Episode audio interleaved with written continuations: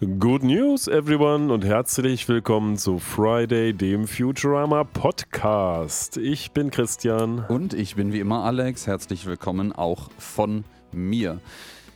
Ja, willkommen zu unserer Episode Nummer ja, 57 komplett, habe ich jetzt gezählt. Da habe ich mich selber reingelegt. Eigentlich Episode 3 unserer zweiten Staffel, die heute unter dem Thema läuft Find the Hidden Plot. Klingt ein bisschen äh, platt, um das Plot mal auszureizen als Reim. Oh, oh, oh. Ja, das äh, ähm, ist gar nicht mehr so sehr der Fall. Also ich, äh, wir haben ja, da springen, springen wir jetzt direkt straight in unseren Spezialteil, was denn bei uns so passiert ist, rein. Ähm, ich habe ja ein bisschen Festivals hinter mir. Mhm. Also eins jetzt gerade eben gestern äh, wiedergekehrt. Aber es kulminiert ähm, ja langsam. Das waren ja einige oder zwei. Zwei, zwei ja, jetzt. Das war wow. aber auch halt ein, ein, ein Urlaub, der sich dann als äh, Story Arc über die beiden Festivals zog und dann heute seinen letzten Tag nimmt an diesem wunderschönen Ich hoffe, hoffe ohne, ohne Cliffhanger oder äh, mit Happy End. Nee, ohne, ohne Cliffhanger mit Happy End. Keiner wurde und von den Borg assimiliert. Nee, nee, nee, nee, nee, nee, das ist, äh, äh, ohne dass das irgendwie aufgelöst wurde oder sowas. Nee, alles, äh, alles sehr gut. Vielleicht ist äh, das ein bisschen dafür verantwortlich, dass ich mich ein bisschen platt anhöre. Vielleicht ist das auch eine Einbildung, wer weiß. Und bei dir, ich meine, du hast ja den, die useless Superpower der ewigen Müdigkeit. Ja, ist, ich wollte gerade sagen, bei dir klang das ist, wer weiß, wer weiß, ist diese Geschichte wahr oder erfunden? Dun, dun, dun. Ja, Jonathan Frakes. Ähm, nee, bei mir, ja, ich bin wie immer müde, aber das ist ja gehört zum guten Ton des Elterndaseins dazu. Ähm, ich bin eigentlich ganz guter Dinge. Am Wochenende war so ein bisschen blöd, weil unsere kleine Tochter kurz mal im Krankenhaus war und mit Fieber, aber die ist mittlerweile schon da raus und ähm, deswegen war ich dann alleine mit dem Großen. Das war aber auch okay. Hauptsache der Kleinen geht es wieder gut. Dann waren wir am Sonntag in so einem Kinderfreizeitpark in der Nähe der holländischen Grenze. Das war gut, aber zu viele Kinder, Kinder Overflow Deluxe.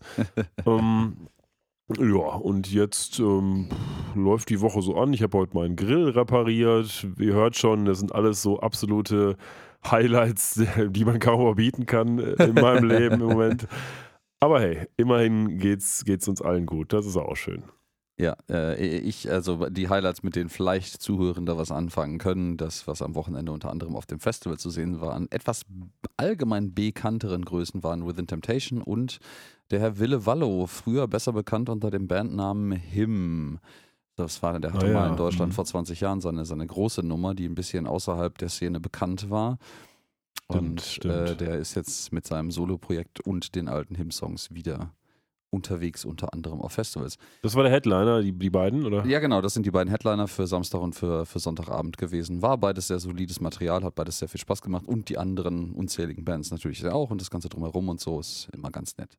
Ja, das glaube ich. Wenn ihr uns erzählen wollt, was bei euch ganz nett oder sogar besser war, dann. Oder bei uns Kacke. Oder auch Kacke, mhm. dann sagt das doch mal folgendermaßen.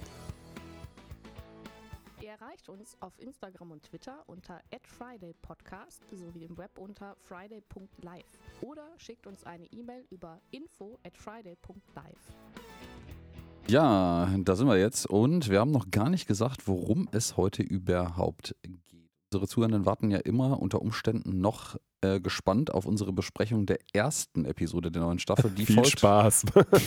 heute leider nicht, weil das immer noch dafür da heißt, dass wir eine Woche finden müssen, in der wir zweimal einen Termin zum Aufnehmen finden. Und äh, das ist gerade hier bei Christian äh, zeitlich immer ein bisschen das Problem mit den beiden Kindern und äh, ja. seiner Frau unter einen Hut zu bringen. Aber Long story short, wir sprechen heute über die nächste Episode, die diese Woche rauskam, der neuen Staffel. Das ist Parasites Regained und auf Deutsch. Ja, ähm, jetzt fällt mir kein guter Wortwitz ein. Genauso wie der Wurm in äh, der Übersetzung drin ist, ist in Nibbler der Wurm drin. Denn die Folge heißt, in Nibbler ist der Wurm drin. Und um es mal auch vorwegzunehmen, dieser Titel nimmt mir eigentlich schon so ein bisschen zu viel von der Story weg. Das ist so ein typischer Fehler, die deutsche, den deutsche Übersetzungen öfter machen, nämlich irgendwie die Folge zu beschreiben, anstatt sie nur irgendwie abstrakt äh, als, als Titelübersetzung, was sie eigentlich machen sollten, sich zu bemühen. Und hier haben wir so ein klassisches Beispiel, Parasites Regained. Gut, das stößt einen auch schon so ein bisschen auf die Fährte, aber in Nibbler ist der Wurm drin, nimmt dann schon quasi die halbe Story von weg. Und das finde ich nicht so gut. Ja, ich muss an dieser Stelle eine kleine Lanze für die deutsche Übersetzung brechen. Und äh, zwar, wie du schon richtig angedeutet hast, Eng der englische Titel hat bis auf ein bisschen Teasing, äh, was aber in der Modifikation des Titels liegt, ähm, nichts mit dem Inhalt der Episode zu tun, äh, worauf sich die Referenz bezieht, da kommen wir gleich nochmal drauf. Die deutsche Variante des, der, Übers der Übersetzung, mh, da kann man mit ein bisschen gutem Willen allerdings sagen, dass in Nibbler der Wurm, äh, ist der Wurm drin, sich bezieht auf den äh, deutschen Zeichentrickfilm. In der Arche ist der Wurm drin von 1988. Und ähm, das, das Schema ist hier das gleiche. Man wandelt den Titel einer popkulturellen Referenz so um, dass es ein bisschen was mit der Storyline zu tun hat und nutzt das dann einfach, auch wenn die restliche Storyline nicht aus der jeweiligen Referenz entnommen ist. Ähm, Aber es nimmt trotzdem mehr weg als der englische Titel, also vorweg an der Story. das, da gebe ich dir völlig recht. Und auch, ja, man könnte mit ein bisschen gutem Willen auch behaupten, dass das mit den Würmern ähm, bei der Arche vielleicht sogar näher dran ist ähm, im Storyverlauf als bei den Parasites Regained. Ja, äh, woher kommt denn die Titel, unsere Titelreferenz? Ja, wir haben das ja eigentlich? schon, wir erinnern uns ja an äh, Paradise Lost, ach nee, Parasites Lost, ähm, aus der Original-Futurama-Staffel. Aus Staffel 2 ist es, oder ich bin gerade gar nicht sicher, ja, ne? Ja, Ähm, kann gut ich, sein. ich glaube schon. Gut, jetzt haben wir hier Parasite, äh, jetzt hätte ich fast gesagt Paradise Regained, das wäre auch gar nicht so falsch gewesen. Ähm, also wir haben Parasites Regained, ja, Paradise in dem Fall Regained, ne, so heißt es doch, glaube ich. Ähm, letztendlich vom selben Autor wie schon Paradise Lost, soweit ich weiß. Ähm, wer war das noch gleich? Das ist John Milton. Genau. Äh, englischer Autor, ich glaube 18, 1700 schieß mich tot, ist, oder ist es sogar älter, ich bin mir gerade nicht gänzlich sicher. Ähm, das fehlt nämlich in meinen Notizen. Ich habe es gerade nachgelesen, mir nicht aufgeschrieben. Wunderbar, geil. Ähm, ja, aber der hat, äh, das ist ein Poem, ein englisches, ähm, und äh, sowohl Paradise Lost als auch Paradise Regained von John Milton ähm, sind aufeinander aufbauende Poems, ähm, über, die sich über, über Bibel äh, ähm, auseinandersetzen. Teils relativ kritisch.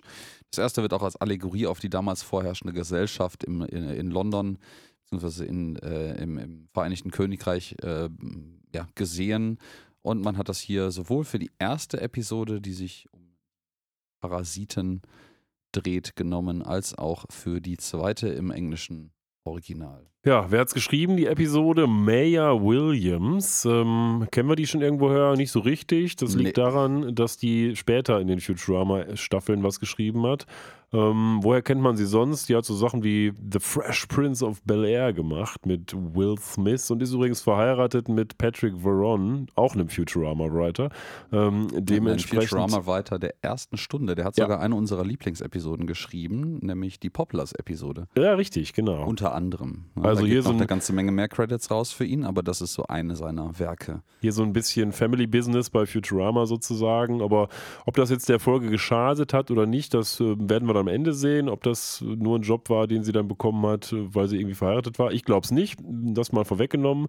Aber gut, wir werden mit unserem Urteil warten bis zum Ende. So, noch irgendwas, was wir vorwegnehmen wollen? Nö, gerade eben äh, glaube ich nicht. Ach so, äh, eine, eine Kleinigkeit möchte ich nochmal zumindest zur Disposition stellen. Vielleicht hat eine unserer Zuhörenden da eine, eine Idee zu.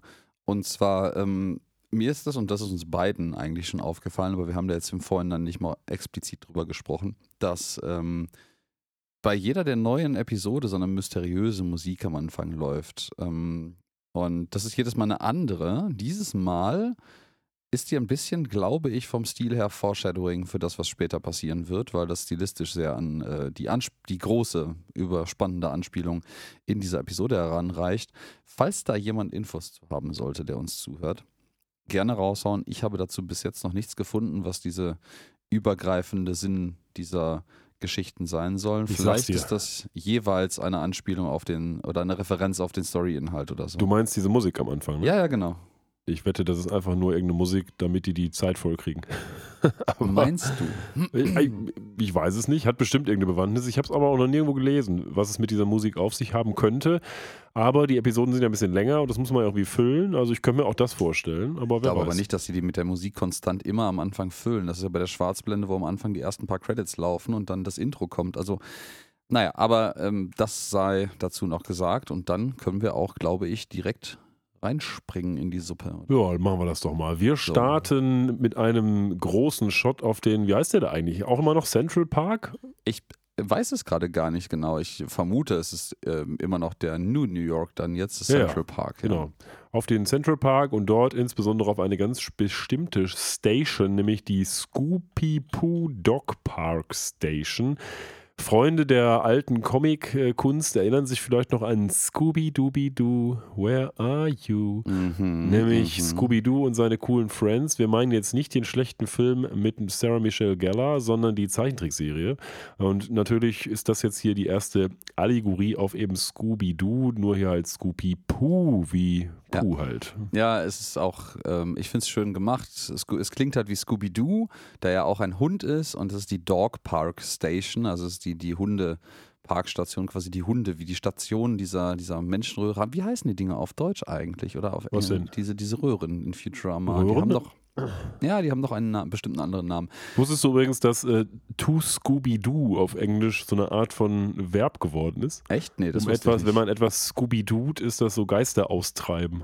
Oh, okay. Ja, das ist ja ein, ein gerne gesehenes Thema. Das ist ja auch in der einen Episode in Futurama, äh, die so im Scooby-Doo-Stil gehalten ist, oder in Teilen jedenfalls im Scooby-Doo-Stil erhalten ist, das, das wiederkehrende Klischee-Thema. Finde ich ganz gut eigentlich. Nee, aber jedenfalls natürlich Scoopy-Poo, also man scoopt ja den Poo auf, also man, man äh, ähm, sammelt oder, oder ähm, schaufelt die Kacke von Hunden auf, wenn sie fallen gelassen worden sind. Und das ist hier die doppelte Referenz. Und jetzt macht mir mein Fernseher mit seinem schönen Standby-Bild ein bisschen einen Strich durch die Rechnung, indem er jetzt einfach unsere Episode im Hintergrund ausmacht. Das macht nicht so viel Spaß. Sah aber auch schön aus.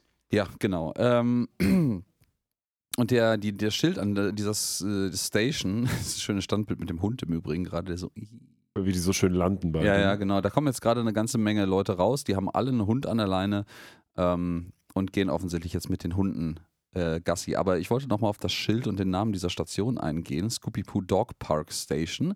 Äh, da unten drunter ist ein S in einem grünen Kreis, also eine weiße Schrift, grüner Kreis, und ein äh, P in einem roten Kreis. Und das ist tatsächlich in dem heutigen New York, war es ja schon mal da im Gegensatz Ja. zu mir, die äh, Kennzeichen für die, für die Subway Stations, Genau. beziehungsweise habe ich mich belehren lassen für die Services. Es gibt Lines, das sind die, die physikalischen äh, Gleise, die irgendwo entlang liegen. Und es gibt Services. Services im Endeffekt eine Art Zuglinie, würde man im Deutschen sagen, auch wenn das Linie hier dann misleading ist, also irreführend. Ähm, und der Service ist dann quasi sowas wie der Zug, der fährt jetzt von hier nach da über folgende Stationen, hält an den Stationen und endet an Station X. Das ist der Service. Ähm, der, die Lines im Englischen in dem Fall sind tatsächlich die physikalischen Gleise. Und ähm, das hat auch ein System. Die haben immer Buchstaben oder Zahlen für die Bezeichnung des jeweiligen Services und der, die Farbe des Kreises, in dem sie stehen, gibt die Line, also die physikalische Strecke an, die hauptsächlich von diesem Zug bedient wird. Die fahren dann teilweise auch an Übergangsstationen auf andere Linien rüber. Aber das ist die Hauptlinie, auf der sich maßgeblich bewegt. Ja, wenn sich jetzt unsere Zuhörer fragen, was ein U-Bahn-System, sowas benutzt man noch nicht, weil es funktioniert nicht. Doch, in europäischen und auch amerikanischen Großstädten gibt es U-Bahn-Systeme, die funktionieren sehr gut. Zum Beispiel in Oh ja. London oder in Prag oder eben auch in New York. Das ist super, wenn Oh. man die mit Sinn und Verstand baut, liebe deutsche Städte. Ah, ich finde die in Berlin und in äh, München zum Beispiel, das sind so die beiden, mit denen ich glaube ich am ehesten Erfahrung habe, außerhalb von denen im Ruhrgebiet, die funktionieren auch ganz, ganz vortrefflich. Ähm, Im direkten Vergleich jedenfalls mit so manchen Ruhrgebietsaktionen. Ja, wir im Ruhrgebiet, Die, Essen, ähm, Bochum, da ist die U-Bahn ja, die fährt zwar, aber das hat ja nichts mit System zu tun. Da gibt es halt eine Linie, die fährt von A nach B. Ganz kurzer Exkurs. Wusstest du, dass es tatsächlich ein für den Großraum äh, Rhein-Ruhr äh, in den 70er Jahren schon äh, erdachtes Grundkonzept für den öffentlichen Nahverkehr gab, mit den U-Bahn-Linien, mit den S-Bahnen als Support und dann den Regionalzügen als äh, weiter überspannenden Bogen und äh, das der Grund war, also meiner Ansicht nach, zu meinem rudimentären Verständnis, da gibt es einen relativ langen, ausführlichen Wikipedia-Artikel zu, was die ursprüngliche Planung war. Das sah alles da ganz formidabel und großartig aus. Ähm, dann hat man nur immer weiter festgestellt, dass irgendwie Löcher buddeln in der Berg ehemaligen oder immer noch aktiven Bergbauregion eine echt teure und beschissen unsichere Sache ist. Und dann hat man das nach und nach sein lassen. Das heißt, das, was wir jetzt hier haben an Strecken, ist im Endeffekt ein naja, ein, ein äh, Bruchstück von dem, was man ursprünglich geplant hatte. Und das, dadurch, dass im ursprünglichen Sinne ein Kom Gesamtkonzept dahinter stand, funktioniert das jetzt natürlich nur so semi und ist ein bisschen Flickschusterei. Ich wusste das, aber ich glaube, ich wusste das auch von dir, weil du es mir irgendwann mal erzählt hast, ähm, vor einem Ja, Jahr oder so. Ein nicht enden wollender Pool an nutzlosem Wissen. Ich war ja schon als Kind weggeblasen von, dem Tats von der Tatsache, dass man von Essen mit der U-Bahn nach Mülheim fahren konnte. Das war für mich schon Wahnsinn. Das geht Ja, ja, auch immer noch. Ähm, aber ansonsten hat das mit System jetzt nur so semi zu tun. Aber gut. Das, der wi- witziger letzter Punkt, bevor ich jetzt eigentlich zurück zu unserer Episode komme, an der Tatsache ist, das finde ich bis heute lustig. Ähm, äh, es gab, ähm, also das ursprüngliche Konzept war, die Ost-West-Verbindungen werden durch S-Bahn und Regionalzüge gemacht, weil da halt auch schon die bestehenden Bahnlinien, Schienen größtenteils lagen. Es gibt relativ wenige Nord-Süd-Verbindungen im Ruhrgebiet mit größeren Bahnstrecken, also Deutsche Bahn. Ähm, aber es gibt eine ganze Menge Ost-West-Verbindungen. Und die Nord-Süd-Verteilung sollten dann U-Bahnen übernehmen. Tatsächlich ähm, Normalspur, also die gleiche Spurweite, die die Deutsche Bahn auch fährt, äh, unterirdisch größtenteils. Ja, Und es gab ein, eine, eine Modellbahn, eine, also Modellbahn, ein, ein Beispiel, an dem man das gesamte Konzept mit seinen technischen Finessen testen wollte. Und das ist genau die von dir bezeichnete U-Bahn, die nämlich die U18, die von Essen aktuell, glaube ich, vom Berliner Platz in Essen über den Essener Hauptbahnhof durch Holsterhausen durch, in der Mitte der A40 bis zum Mülheimer Hauptbahnhof durchfährt. Fällt dir ein Problem daran auf, an diesem Modellbahnversuch? Ähm, naja, sie fährt maßgeblich oberirdisch. Ähm, Ja, sie fährt von sie Ost fährt, nach West, Ach so, nicht ja. von Nord nach Süd. Also das ist- stimmt. bis auf die Tatsache, dass sie überhaupt nicht den Streckenabschnitt bedient, den sie bedient, den eine, eine konzeptuelle U-Bahn nach dem Ursprungskonzept bedienen sollte, ist das alles gut. Aber die fährt halt quasi parallel zu den S-Bahnen, macht aber die kleine Feinverteilung. Gut, jetzt fragt Naja, man sich egal. natürlich auch, warum will man überhaupt nach Mülheim fahren, aber lassen wir das. ähm, Das, äh, keine Beleidigung, Grüße gehen an die Mülheimer raus, die wollen wahrscheinlich genauso wenig nach Essen fahren. ja, kann ich Äh, auch verstehen. Mit eines der Probleme im Ruhrgebiet, aber lassen wir das sein. Ähm, worauf ich eigentlich, sehr lange, länger, langer Exkurs in äh, die Verkehrshistorie im Ruhrgebiet ähm, hinaus wollte, ist äh, diese beiden Linienbezeichnungen S und P. Ich glaube, S und P gibt es tatsächlich aktuell nicht, aber Grün und Rot für die Lines, also die physikalischen äh, äh, Tracks gibt es. Und ähm, das äh, ist einmal das Grüne ist die IRT Lexington Avenue Line und das Rote müsste nach heutigem Standard die IRT Broadway 7th Avenue Line sein. Äh, zum Standpunkt heute haben beide äh, Lines Stationen am oder nahe dem Central Park, aber die beiden Linien treffen sich nicht. Also so eine fiktive Station. Ja, ja. Wobei, äh, wie gesagt, einleitend, die Farbe zeigt nur das an, worauf sich diese Wagen maßgeblich belegen und bewegen. Das heißt nicht, dass sie sich nur über diese Linien bewegen. Das heißt, wenn es irgendwo eine Möglichkeit gibt, einen Übergang zwischen den beiden Linien zu geben, dann könnte es das geben. Ähm, ich hatte irgendwie, deswegen habe ich das auch so detailliert nachgelesen, gehofft, dass da irgendeine Hidden Meaning oder irgendeine Crossover Station drin ist, die dann noch ein bisschen, den, die ähnlich heißt vielleicht wie der Name hier oder dass es wirklich einen Dog Park oder sowas da gibt. Ähm, aber da habe ich alles nicht mehr zu gefunden. Nun ja, es ist ja hier auch nun mal eine ähm, Station, wo die Leute aus der Röhre kommen. Die ist ja deutlich einfacher zu bauen. Da hat man mit Ja. der U-Bahn nicht so viel. Das ist ja auch nicht auf der U-Bahn irgendwie errichtet, sondern einfach oberirdisch hingepfropft. Es scheint aber tatsächlich nur eine Ankunftsstation zu sein oder aber es wird wechselseitig betrieben mit so einem Ampelsystem, weil hier nur so eine Röhre hinführt. Das heißt also, da gäbe es dann ganz, ganz fiese Kollisionen und Kopfschmerzen, wenn sich hier Leute entgegenkommen würden. Oder die Röhre ist in der dritten Dimension hinten, die wir nicht sehen. Hm, möglicherweise. Oder die gesamte Röhre funktioniert in mehr als drei Dimensionen. Dann kriegt man da auch mehrere Leute übereinander Multiplex. Ja, Fakt ist eins, was uns interessiert ist, wer kommt da raus? Da kommt raus der Ja. Nibbler und sein Herrchen bzw. seine Dame, namentlich Lila. Ja, an einer so einer Repet schönen Repetierleine, finde ich sehr nett, hinterher, aber irgendwie ist sie nicht so ganz Herr der Situation. Also sie fliegt mehr hinter Nibbler her, während der äh, mutmaßlich sehr enthusiastisch über den Dog Park, hier in dem er jetzt nun ähm, Gassi geführt wird, äh, vorneweg rennt. Ja, dann haben wir direkt den ersten Callback in eine äh, alte Episode, nämlich wir sehen Herrn Mhm. Spiegel. Ähm, Mhm, nämlich mhm. diesen Typen, der ein winzig kleiner Mensch ist, der von einer riesen Katze, ähm, ja, wie nennt sich das? Ähm, An der, an der Leine, geführt wird. Gassi die, die, geführt genau, wird. Herr So, Spiegel ist quasi das, ähm, der Owner ist Fluffes. Das haben wir in der ähm, Episode The Day the Earth Stood Stupid gesehen, Genau. wo wir ganz am Anfang bei dem äh, Haustierwettbewerb sind im, im Madison Cube Garden. Und genau, Fluffers ist der Besitzer, das ist die große Ka- Katzenlady. Besitzerin, ja. Ähm, und äh, David Spiegel, Spiegel ist hier der, äh, das, das Haustier ist ein, ein, ein, ein, ein, ein Mannhund, ein Manndackel, würde ich sagen. es ist ein nackter Dackel mit einem Man Dog. Man-Dog. Ein äh, nackter Dackel mit einem Herrenkopf. Ähm, Fand ich irgendwie cool, den wieder zu sehen. ja, ja, hat ja, mich, ja. Hat Das, äh, ich, ich finde, das ist auch, das ist auch gut gewählt, ähm, aus welcher Episode man hier noch Referenzen in den Hintergrund einbaut. Wobei es in dem Fall ist es im Vordergrund, weil Lila läuft zwar in der Mitte des Bildes, aber im Hintergrund. Ähm, ich finde die Füße von der Fluffers-Frau so ein bisschen komisch. Die sehen so ein bisschen seltsam aus, finde ich. Weil ja, die die steht, als hätte sie hochhackige Schuhe an, Ja. aber sie hat keine Schuhe an. Sie hat auch nicht so richtige Katzenfüße. Das sieht so aus, als hätte sie sich irgendwie die, die Katzenfüße so geschoren oder sowas. Das ist Ja, ja, ja, ein ja, bisschen ja, ja. komisch. Die- Es sieht auch so aus, als hätte sie so eine unten zerrissene Leggings an, was Ja, ja, wahrscheinlich genau. einfach das rasierte Fell ist. Egal. Ähm, ja, Lila läuft dann relativ ruhig und nett mit Nibbler durch diesen Dogpark und die trifft äh, einen anderen Herrn, der auch einen Hund hat. Und wie das Hunde nun mal so machen, die beschnüffeln sich beim, beim Kennenlernen so ein bisschen. Der eine Hund ist nicht angeleint, Nibbler ist eigentlich angeleint.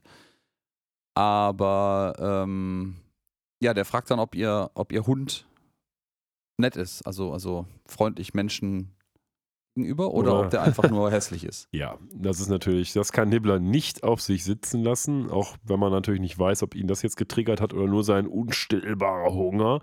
Auf jeden Fall wird der andere Hund dann mal schnell zum Snack, haps haps und aufgegessen. Hm, Ich finde das schön wieder so, dass der frisst den Hund ja von vorne nach hinten und dann so als letztes das Schwänzchen wie so eine Spaghetti irgendwie schlürft. Ja, das stimmt, aber es muss doch gefährlich sein. Also wenn sie mit ihm Gassi geht, muss er doch ständig irgendwelche Viecher essen, oder? Mm, Ja, du weißt ja, ne? Nobody will notice if there is nobody to notice. Und äh, ganz getreu diesem äh, lustigen Internet-Meme-Motto. Ich glaube, das kommt aus Assassin's Creed eigentlich in einem Screenshot davon. Möglich. Ähm, Aber der Typ ist ja noch da, also der, noch der ist Owner. der Typ da. Er will Ja. auch gerade ganz kurz protestieren. Und äh, als er quasi ankündigt, dass er sie verklagen wird auf jeden letzten Münze, ähm, ja, schreitet Nibbler auch schon so da und frisst den armen Kerl auch kopfüber auf. Ja, aber auch das, die Ähm, Leute verschwinden einfach. Das wird ja nicht das erste Mal gewesen sein, dass Nibbler sowas macht. Und das muss ich doch sagen, ist schon ganz schön hart eigentlich. Das ist tatsächlich sehr hart, aber die Frage, also der, der, seine Verdauung ist ja offensichtlich in Form von Antimaterie und ich glaube nicht, dass da die Forensik noch irgendwas findet. Nee, aber die Leute verschwinden dann nicht unbedingt, aber dass da kein Murder-Case draus wird oder sowas. Das wäre ein lustiges Spin-off. Also, falls uns irgendein Fanfiction-Writer über Futurama zuhört, ihr habt das zuerst gesehen, die Idee.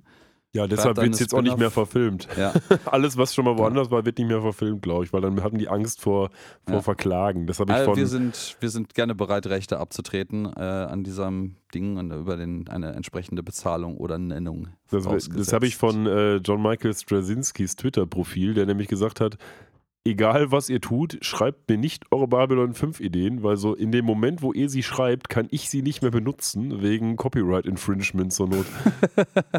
Okay, das ist natürlich ein, ein sehr problematischer Zielkonflikt, wenn du eigentlich denkst, boah, das ist eine mega gute Idee, aber du dann, dann, also du könntest natürlich dann sagen, hey, ich schreibe dir zurück und ich versuche die natürliche Person hinter dieser Anfrage rauszufinden. Ähm, Ja, aber so viel Mühe macht sich keiner und nachher kommt er dann angeschissen, ja, ja, aber ich habe doch hier gedacht, dass die Dylan plötzlich drei Beine hat. Also das kann auch nicht sein. Also Ich glaube, das Problem entsteht an der Stelle auch einfach dadurch, dass, wenn jetzt so ein Storywriter unfassbar viel Fanpost bekommt und in irgendeiner davon, die er mal vor zwei Jahren überflogen hat, war eine Idee drin, die er letzten Endes dann wirklich in eine Story gießt, hat er auch selber für sich ein bisschen das Problem. Wir wissen ja alle, dass äh, Gehirne manchmal ein bisschen komisch funktionieren. Insbesondere Quellengedächtnis bei Menschen ist, glaube ich, relativ berüchtigt schlecht. Und ähm, es kann durchaus sein, dass er das legitim für seine eigene Idee hat und dann hält, äh, weil er das vollkommen verdrängt hat, aber das irgendwie in seinem Kopf noch hinterlegte war als Info. Und äh, ein Jahr später wird er dafür verklagt und dann kann die Person völlig in, in Teilen berechtigterweise sogar nachweisen, dass sie ihm die Ursprungsidee eingepflanzt hat, aber da ist kein Bewusstsein mehr für vorhanden, dass das mal woher kam. Weißt du, wer die erste Serie war, wo man offiziell als Fan Skripte einreichen konnte, die auch teilweise tatsächlich verfilmt wurden? Ich wusste nicht mal, dass es das gab, aber hau Doch. raus. Star Trek The Next Generation. Ach Gott.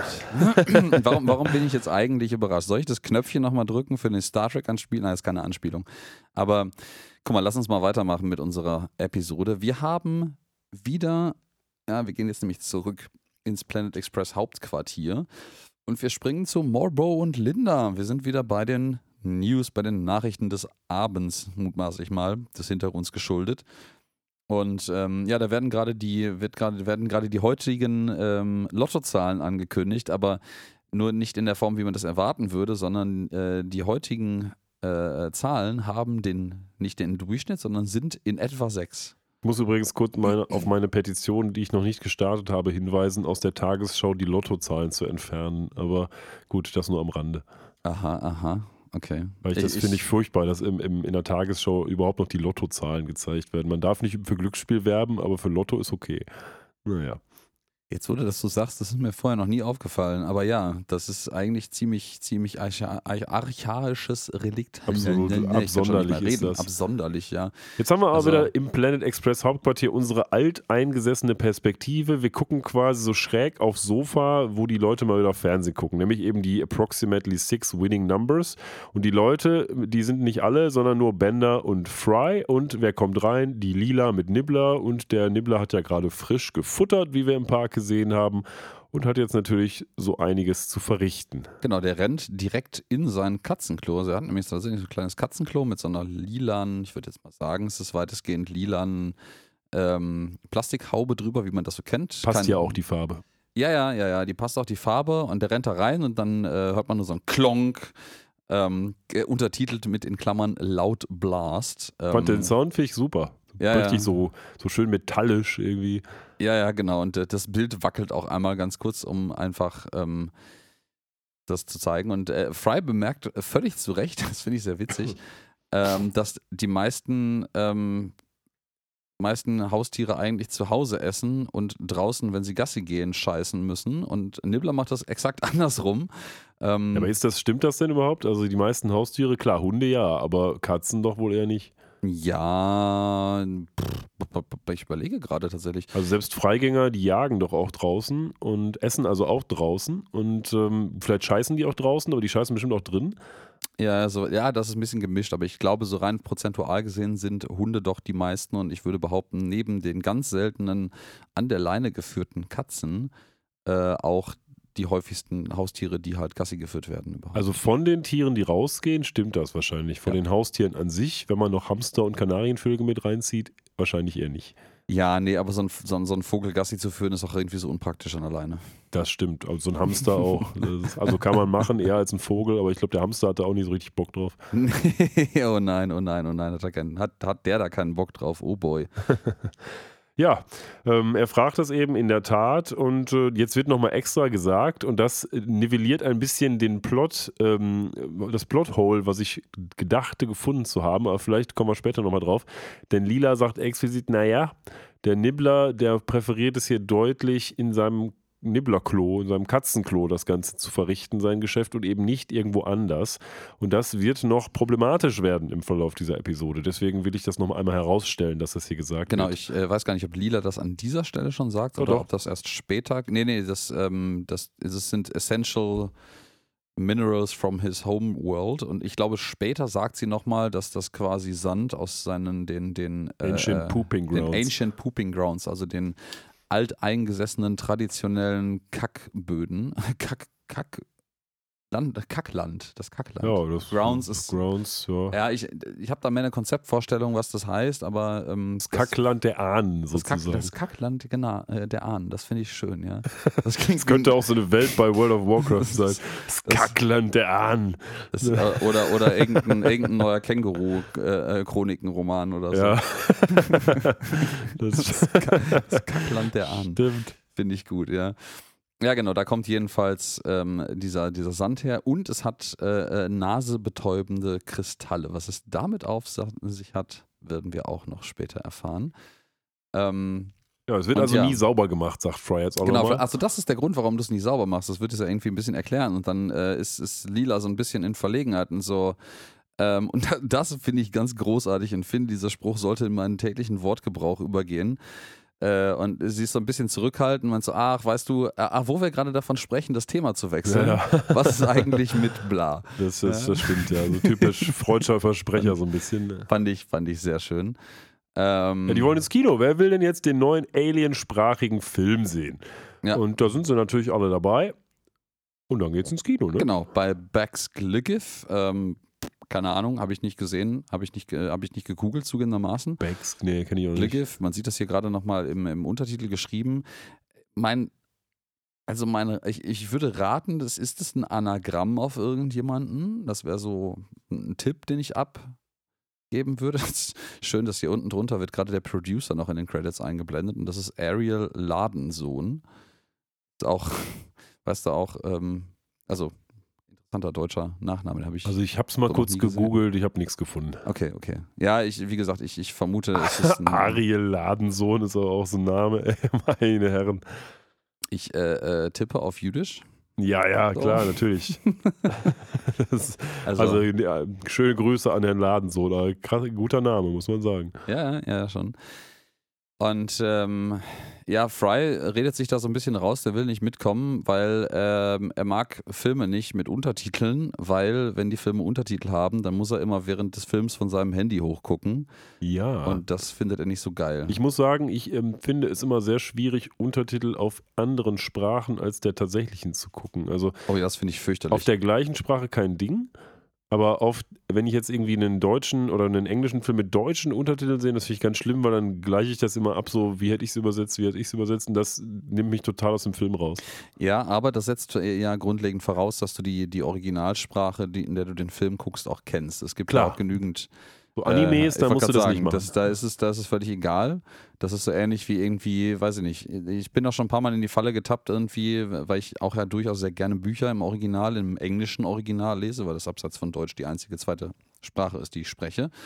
Ähm, und dann mal einfach bei manchen Büchern, die ich irgendwie früher mochte, nach der heutigen englischen Ausgabe zu suchen. Und das macht bei einigen Büchern macht das einfach überhaupt keinen Sinn, äh, weil die halt im Original keine englischsprachigen Bücher sind. Und außer Ja. man findet irgendwelche Referenzen dazu, dass beispielsweise die englische Ausgabe äh, wesentlich besser übersetzt ist ins Englische, als die deutsche ins Deutsche übersetzt worden ist und man da vielleicht Bedeutungsverschiebungen oder Verluste hat, äh, lohnt sich das überhaupt nicht. Also ich habe ja zum Beispiel schon mal von einer ganzen Weile erzählt, dass ich von Stanislav Lem Solaris gelesen habe, äh, aber ich spreche halt einfach kein Polnisch.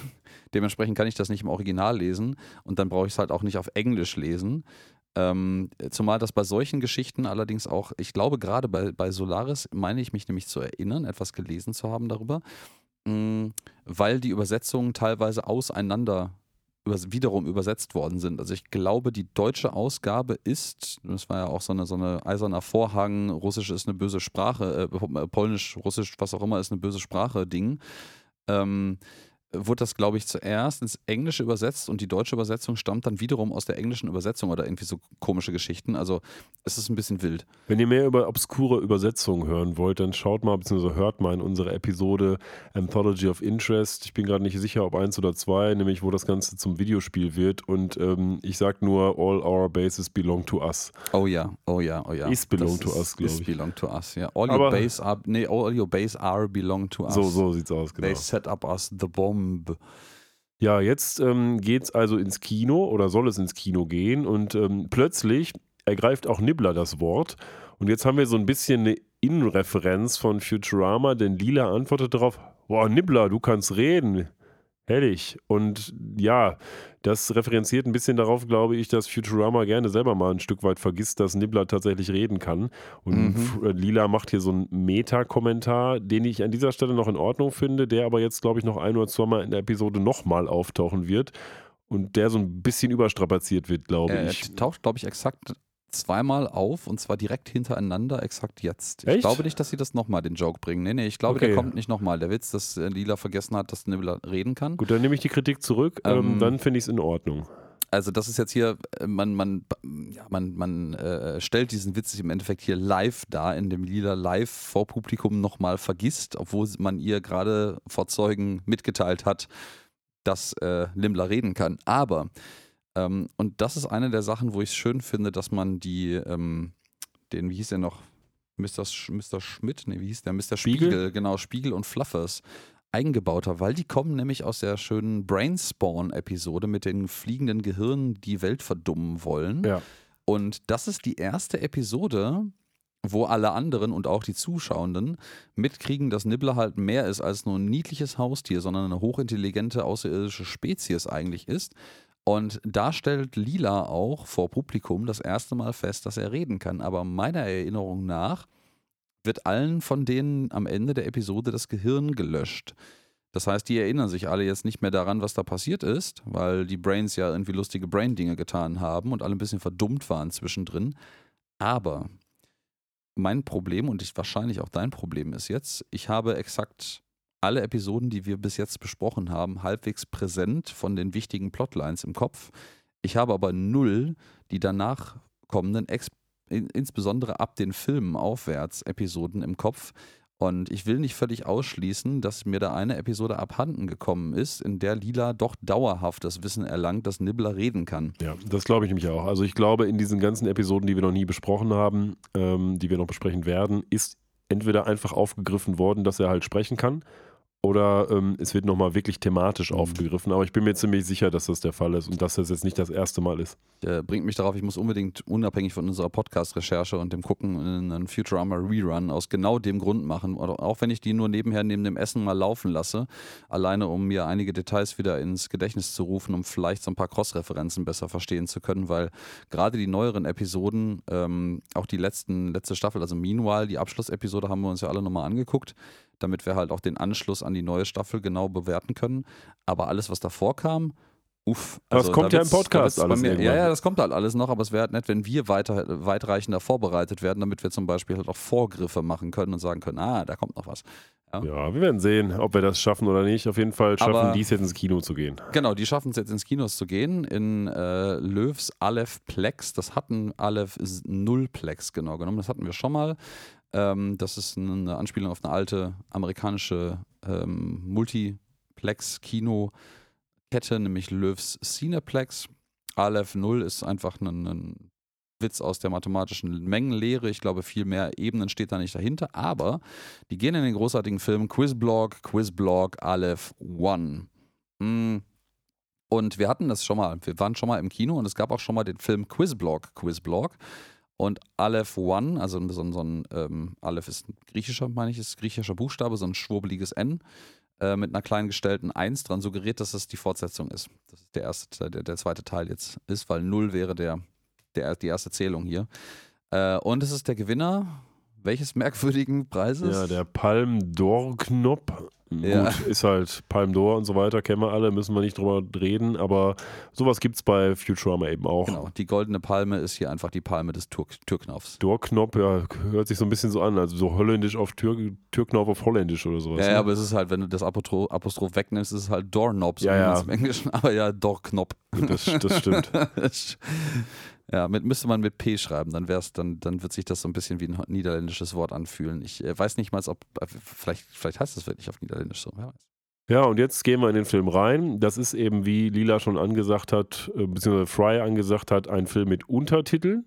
Und ähm, ja, ich will mal gar nicht drauf eingehen, was genau gezeigt wird. Ich glaube, der Witz hier ist tatsächlich, dass die Untertitel eben einmal sagen, jetzt müsst ihr heulen und alle lachen und dann sagen die Untertitel, jetzt müsst ihr äh, lachen und alle weinen. Ähm, auf Alienese wird das, glaube ich, gemacht, genau, Untertitel. Genau, da, ähm, da steht auf Alienese zuerst Laughter und dann Sorrow. Genau. Und äh, das Publikum macht genau das Gegenteilige. Also sie, sie weinen zuerst, äh, wobei man das auch so ein bisschen als so ein Lachen-Weinen interpretieren kann, das, was die zuerst machen, finde ich ein bisschen merkwürdig dargestellt.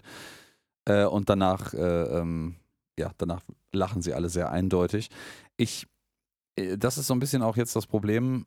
Ich habe das Gefühl, dass dieser, die Optik dieses Films irgend, uns irgendwas sagen will, dass es irgendwo drauf sich bezieht, weil das, das sieht nicht random aus, aber ich habe nichts dazu gefunden. Nee, ich auch Man nicht. sieht so ein Schwarz-Weiß-Bild. Ähm, von so einem inneren, von so einem, so einem Kolbenmotor, also irgendwie als hätte man, hätte man jetzt so einen, so einen Schiffsmotor auseinandergenommen und man sieht nur die Kolben, wie die auf und ab arbeiten äh, aber der Zylinder drumherum fehlt oder ist transparent und dann sieht man so ein, so ein amöbenartiges Alien im Vordergrund stehen und das steht dann, das macht komische Geräusche und da steht dann der, der Untertitel drunter. Das scheint auch irgendwie der Inhalt des gesamten Films zu sein. Das scheint so weiterzugehen. Ich finde das auch sehr komisch und es ist auch eigentlich zu spezifisch, als dass es keine direkte Anspielung sein kann. Yeah. Aber ich habe da oh. nichts so gefunden, genauso wenig wie du. Also wenn ihr da was zu wisst, dann lasst uns das mal wissen, weil wir wollen natürlich auch nicht dumm sterben. Ja. Ja, aber Fakt ist, diese ganze Szene soll uns eigentlich zeigen, was Lila und Nibbler für gute Freunde sind und was die für ein inniges Verhältnis haben. Denn erst gehen sie zusammen ins Kino und danach setzen sie sich in so ein schönes Café und trinken eine Tasse Tee, beziehungsweise ja, Kaffee oder ich weiß nicht, ob Nibbler auch Tee trinkt, irgendwas. So ein schönes Straßencafé. Das hatten wir schon mal irgendwo. Das ist schräg gegenüber vom, vom Planet Express Hauptquartier. Und äh, das, also das habe ich auf ähm, Infosphere gefunden, tatsächlich, dass das schon mal vorkommt. Ich weiß allerdings nicht genau in welcher Episode. Ich vermute, das ist so ein Ding aus den neueren Episoden, was mir wieder durchgegangen ist. Ja, auf jeden Fall wird jetzt die emotionale Fallhöhe dieser Episode aufgebaut, nämlich dass Nibbler eigentlich Mhm. sowas ist wie Lilas bester Kumpel. Ne? Ja, was ist, äh, was jetzt gerade im Kontext äh, der Episode, ist ja mal gerade Sitcom-mäßig, entscheiden sich manche Episoden ja dazu, ähm, ähm, Finessen einer Beziehung oder des, des äh, Universums einmal einzuführen für die, für die Praktikabilität des Plots, the convenience of the plot. Und danach wird da nie wieder drüber geredet. Ähm, und äh, ja, es, ich finde es halt vor dem, vor dem Hintergrund jetzt tatsächlich noch ein bisschen absurder, dass Lina am Anfang diesen Joke aufgeschnitten wurde, dass sie nicht weiß, dass Nibbler reden kann und dann nochmal nicht weiß, dass Nibbler reden kann, während jetzt diese gesamte Episode im Endeffekt sich darum dreht, dass Nibbler halt ihr Best Buddy ist. So. Ja, es ist eine reine Futurama-In-Referenz, um das zu sagen. Ne? Ja.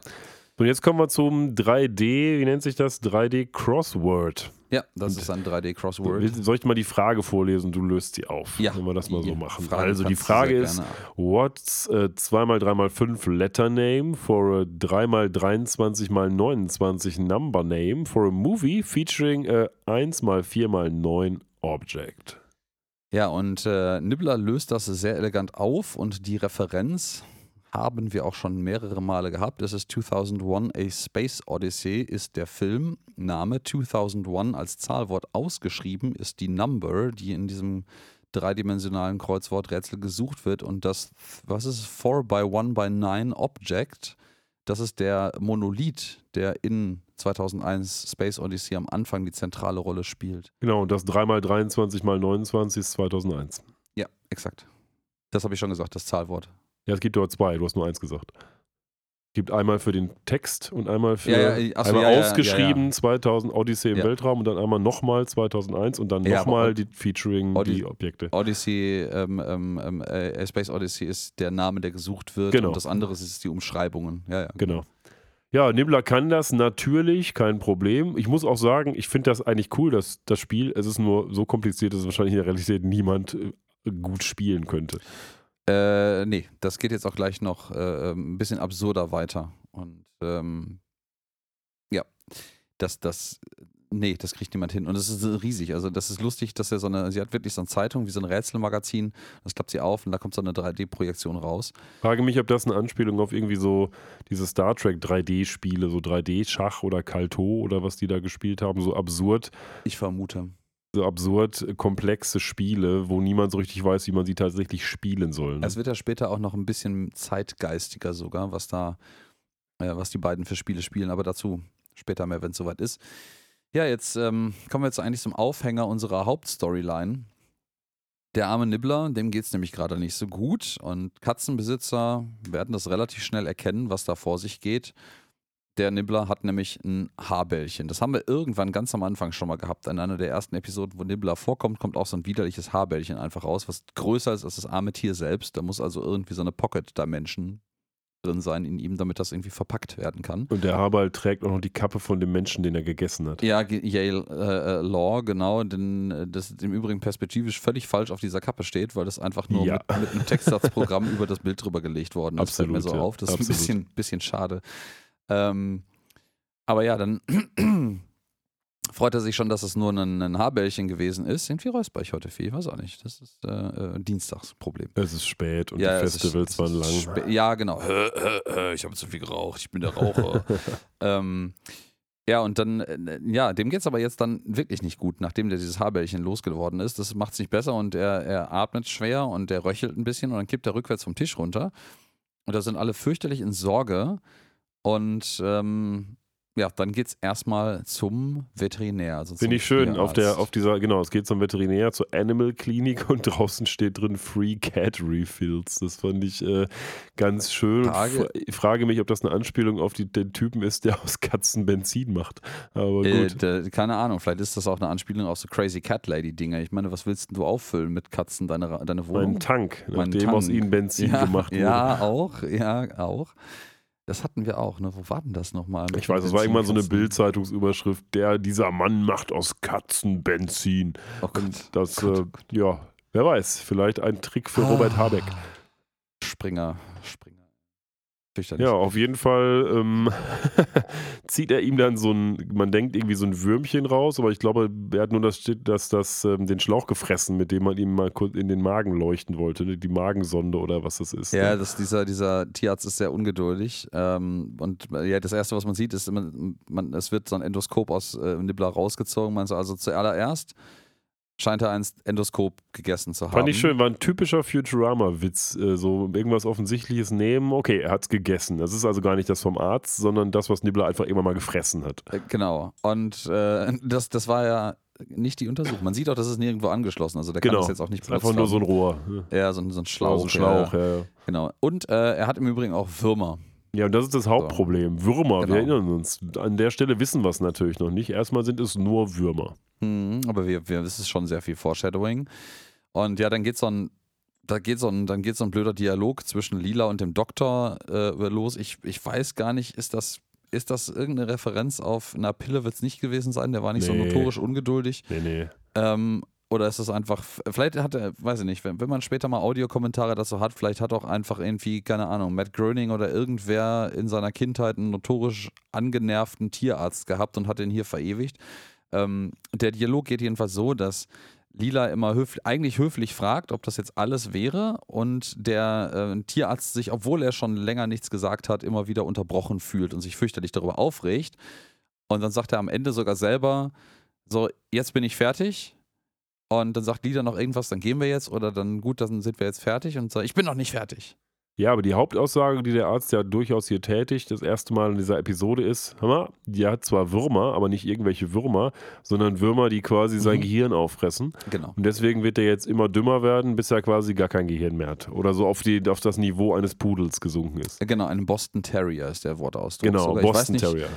Hundewissende, vielleicht habt ihr da irgendwie eine Ahnung von, ist ein Boston Terrier irgendwie äh, berühmt, berüchtigt dumm? Oder äh, woher kommt das? Also äh, ist jetzt auch die Frage, ob die wirklich dumm sind oder ob das vielleicht nur unter Hundebesitzern als ein, ein dummer Hund gilt. Das ist ja auch nochmal ein Unterschied. Aber das erste, was man findet bei Google, is it, is it the breed or is my Boston Terrier just a retard? okay, also es scheint, es scheint ein Ding zu sein. Ähm, und äh, ja, Nibbler reagiert hier auch und ich bin mir nicht sicher, ob das irgendwie eine Referenz auf seine noch existierende Intelligenz sein soll oder warum man das tut. Er sagt nämlich Mon Dieu, ähm, was ich sehr, sehr putzig finde. Ähm, dass in The Infosphere Org hat äh, irgendjemand in den, in den äh, Trivia zu dieser Episode reingeschrieben, Nibbler says, Mon Dieu, this is French for Oh my God.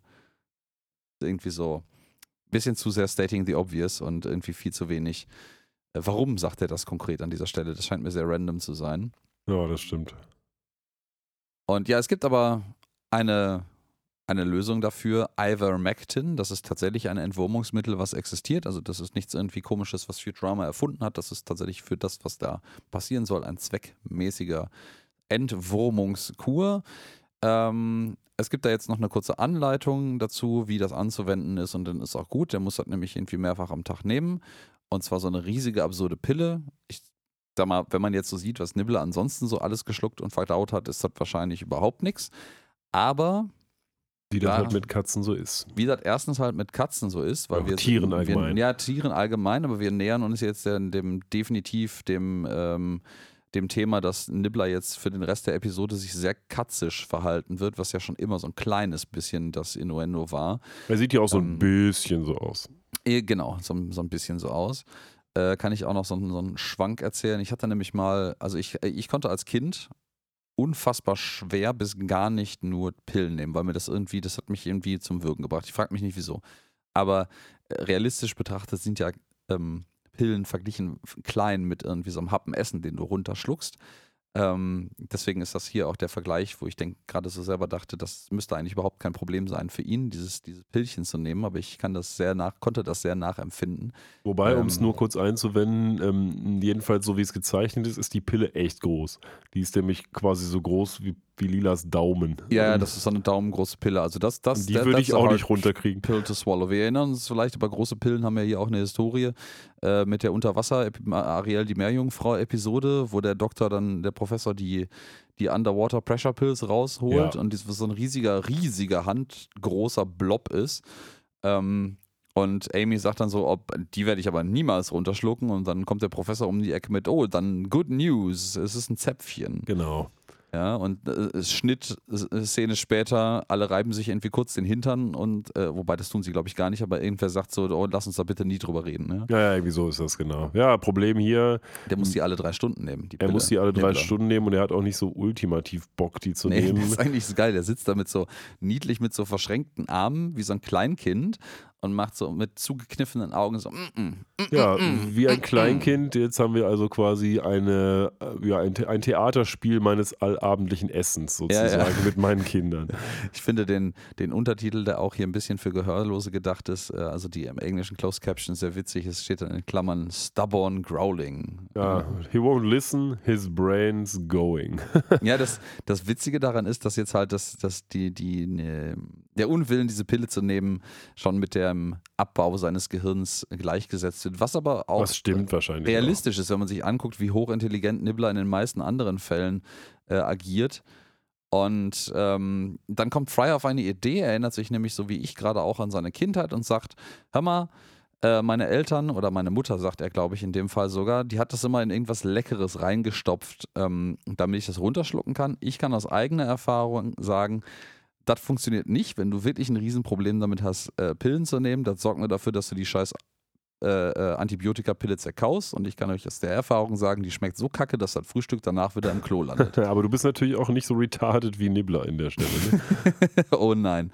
Äh, vielleicht habe ich auch Würmer, aber das ist ein anderes. Nein, ja, gut. Nein äh, ähm, Ja, jetzt ist das genauso beiseite. wie bei meinem Kind auch. Ähm, der Professor sagt, mal, was ist mit Käse? Und dann hat man das magische Wort gesagt und dann will man nur noch dieses eine, nämlich Mhm. Käse. Und auch Nibbler will jetzt einen leckeren Gouda oder einen schönen Brie haben. geil, jetzt stellt direkt Ansprüche. Ne? Was im Übrigen auch ein sehr katzenähnliches Ding ist. Katzen essen unglaublich gerne so Käse. Also so ein Gouda-Stückchen, da sitzt der Kater bei mir, auch weil sobald ich das irgendwie anfasse, sitzt der immer bei neben und äh, sabbert irgendwie rum. Ja, ich erzähle jetzt auch noch kurz eine Geschichte von heute nämlich. Da war ich im Auto, bin mit meinem Sohn nach Hause gefahren dann hieß es, äh, was essen wir denn gleich? Und dann sagte mein Sohn, ich möchte nur Oliven. Okay. Und dann mussten wir extra noch in den Supermarkt fahren, Oliven, das durften noch nicht irgendwelche Oliven, es mussten grüne Oliven aus einem besonders großen Glas sein, denn, dann, denn das waren in Klammern viele Oliven. Er Mhm. wollte nur viele Oliven essen, äh, aber gut. Und dann Und haben wie wir viele eben, hat er denn wirklich dann gegessen? er hat tatsächlich so ein halbes Glas gegessen. Das Oh, ist schon krass. okay. Also er Also- denkt auch immer, Weintrauben sind Oliven und wenn die dann nicht noch Oliven schmecken, ist das nicht so schön. Dabei erinnere ich mich noch an eine wunderbare Wanderung mit euch äh, dreien zusammen damals noch, äh, wo ich, äh, wo, wo er sehr gerne die ähm, äh, grünen Oliven, nämlich Ja. die Weintrauben von mir gegessen hat. er mag ne? auch gerne Weintrauben, aber nicht, wenn er Oliven will. Und dann äh, eine Ah. Weintraube isst und die nicht nach Olive schmeckt. Mysteriös, so eine Weintraube schmeckt ab und zu mal nicht nach Olive. Das Ja. ist echt komisch. es ist echt ungewöhnlich. Also es ist, glaube ich, das einzige Kind, was ich kenne, das, kein das Oliven Oliven, ist, ne? ist. Ja, so, wie Oliven mag man als Kind eigentlich nicht, glaube Nee, ich. also das ist eigentlich ein sehr, also zumindest in deutschen, äh, sozialen, äh, deutschen gesellschaftlichen Verhältnissen. Ich denke mal in Spanien, Italien oder sowas ist es vielleicht aufgrund der Allgegenwärtigkeit von Oliven in der, in der auch klassischen, äh, traditionellen Küche äh, vielleicht noch ein anderes Ding, aber ich sag mal so, die zumindest so ursprüngliche äh, deutsche Küche enthält ja quasi 0,0 Oliven. Ja, vielleicht isst er mit fünf nur noch Kaviar und dann können wir unser Haus verkaufen. Oh, oh, oh. Na, dann. Ja.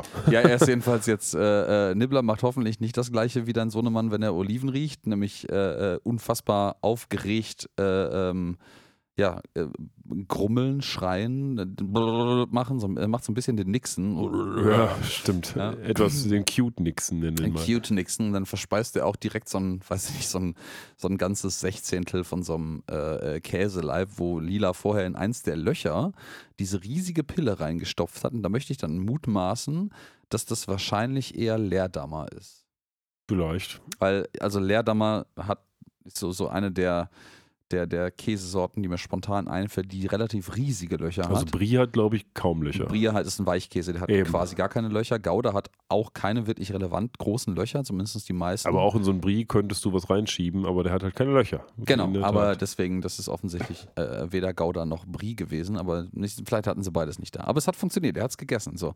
Das geht jetzt jede drei Stunden so weiter. Ja, jetzt sehen wir so einen Establishing-Shot, dass wir immer noch im Planet Express Hauptquartier sind. Und jetzt spielt er oder soll er ein Spiel spielen mit Liedern, nämlich Quantum Wordle. Mhm. Aber, das, das ist mh. mein, mein eher ab aktuell popkultureller Spielreferenz. Das scheint bei denen auch so ein etabliertes Ding zu sein. So wirkt diese Szene jedenfalls. Und ja, Wordle kennt man mittlerweile, glaube ich, auch hier äh, ganz gut. Das ist so ein, täglich, ich glaube, ursprünglich von der New York Times relativ äh, groß eingeführt. Es gibt auch ein deutschsprachiges äh, Wordle, sogar mehrere. Ich glaube, ein deutsches aus Österreich gibt es und aus Deutschland gibt es auch irgendeinen Betreiber, der das macht. Das ist so ein Wortrate-Rätsel. Das ist so ein bisschen wie damals ähm, Mastermind, falls sich da jemand erinnert. Ich glaube, von MB-Spiele. Natürlich, MB präsentiert. Genau. Jong, Kind haut gegen Gong. Ja, ja, ganz genau. Und das ist so ein Wortratespiel, wo du so ein fünf, äh, fünf Buchstaben Wort hast und du kannst halt ein Ratewort angeben. Jedes Wort, was du angibst, was du raten möchtest, muss im Wörterbuch stehen. Also das checkt es gegen. Und der zeigt dir dann anschließend nur an, welche Buchstaben tendenziell in dem Wort richtig vorkommen und welche Buchstaben davon noch zusätzlich an der richtigen Stelle sind. Und so muss man sich, glaube ich, in, weiß gar nicht, was es sind, sechs Versuchen an das tatsächliche Wort rantasten. Und wenn man es beim sechsten Mal nicht geschafft hat, oder es kann auch das zehnte Mal sein, ich weiß es gerade nicht gar nicht genau, ähm, dann hat man das nicht geschafft und äh, kriegt das äh, Ergebniswort aber angezeigt. Und das ist hier Quantum Wordle. Ja, bei Wordle. Nibbler ist das alles ein bisschen zu vage. Der möchte nämlich lieber was spielen, was viel deterministischer ist. Ne? Ja, was halt auch der Pun auf Quantum Stuff Klar. ist, weil so Quantenmechanik äh, ja sehr non-deterministisch ist, nicht deterministisch. Ähm, es ist ja auch so eine der Effekten, auf denen Quantencomputer basieren, indem sie halt verschiedene überlagernde Stati gleichzeitig können. Ich freue mich schon auf die Zukunft, wenn Quantencomputer unser Leben total vereinfachen.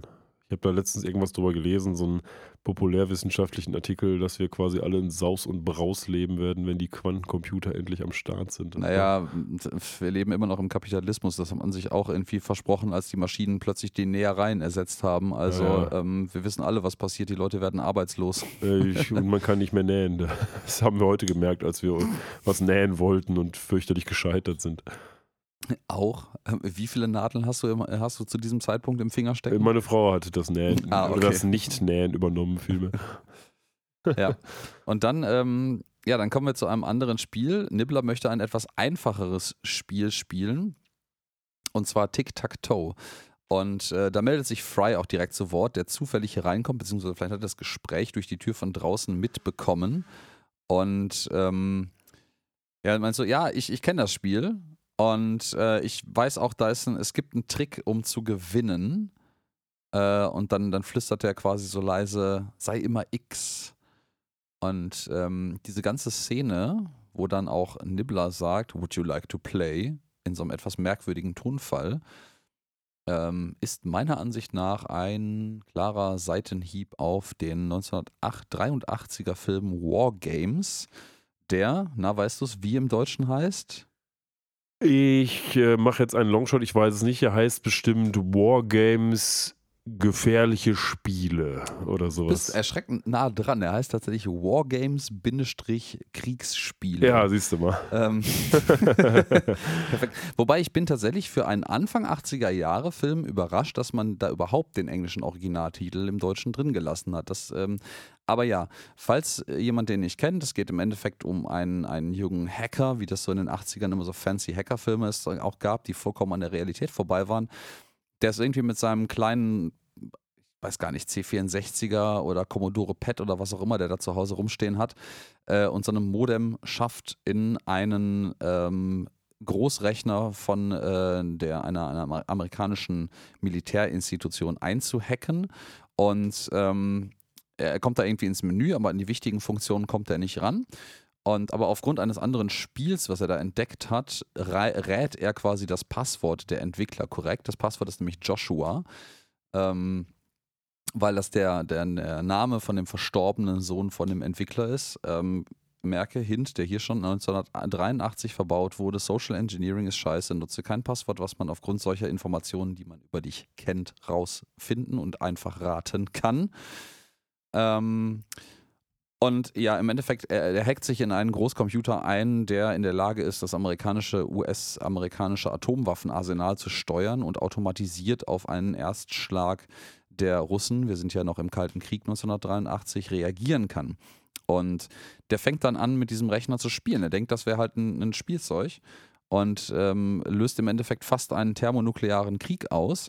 Aber er bringt dann, und jetzt vielleicht alle Leute, die da keinen keinen, keinen Spoiler für den Film haben wollen, mal äh, vorspulen. Er bringt dann dem Rechner bei, dass es Spiele gibt, die man nicht gewinnen kann, indem er mit dem Rechner Tic-Tac-Toe-Runden spielt und den Rechner dann gegen sich selber Tic-Tac-Toe-Runden spielen lässt. Und Tic-Tac-Toe lässt sich halt relativ einfach so spielen, dass quasi keine Partei verlieren kann, sondern es immer einen Unentschieden am Ende gibt.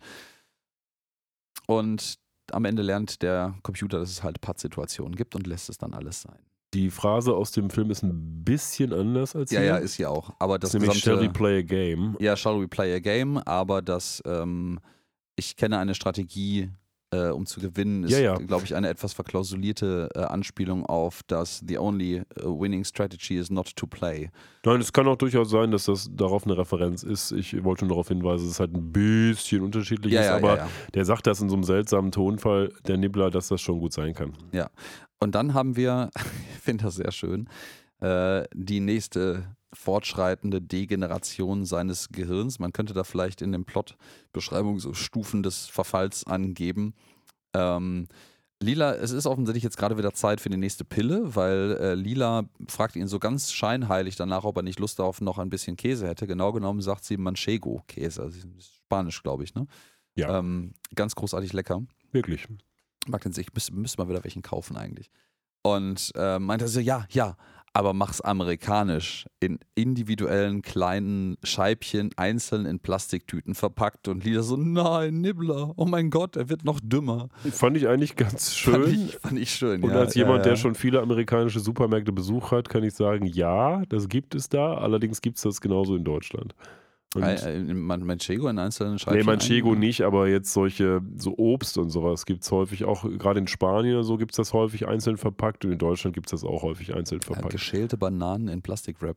Gibt es wirklich, ja, ich weiß, das gab es mal irgendwo, das ist fürchterlich, das ist so unsinnig. Hätten die doch nur eine von der Natur gegebene günstige Verpackung drumherum, die sie schützen würde. Schrecklich, ja, aber ah. gut, was willst du machen? Ja, aber äh, das Lustige ist, ähm, und das sehen wir hier das erste Mal richtig bewusst, dass Nibbler hier sehr self-aware ist, also sehr, sehr, sich sehr, sehr, sehr bewusst darüber, über seinen geistigen Verfall. Ich frage mich, ob das so, ob da jemand so eine vielleicht so eine Alzheimer-Erfahrung aus dem Bekannten- oder Verwandtenkreis tragischerweise mit eingebaut hat, weil das riecht ein kleines bisschen danach. Ich glaube nämlich, dass man am Anfang, so, von so mich zu erinnern, dass man am Anfang so einer Erkrankung tatsächlich aktiv mitbekommt, noch wie sehr man wie ja, sehr man eigentlich vergisst. Also ja. ich kenne jetzt nur Fälle von Demenz in meiner Familie oder in meiner erweiterten Familie, was ja so ein bisschen ähnlich ist.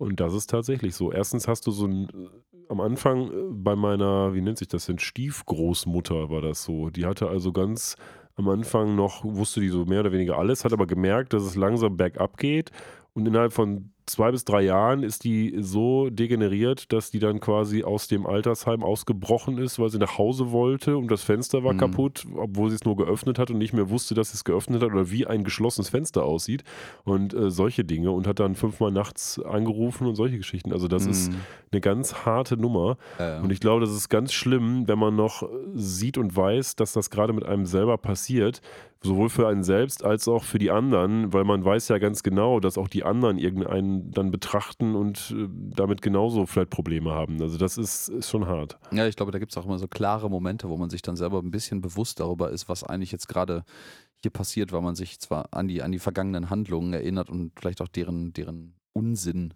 erkennt an der Stelle. Ähm, ich, ich glaube, genau für solche Sachen gibt es zum Beispiel, ich weiß nicht, ob das noch ein Modellversuch ist oder ob das mittlerweile die Regel ist, in solchen Einrichtungen, dass man draußen davor quasi eine Bushaltestelle ins Nirgendwo einrichtet.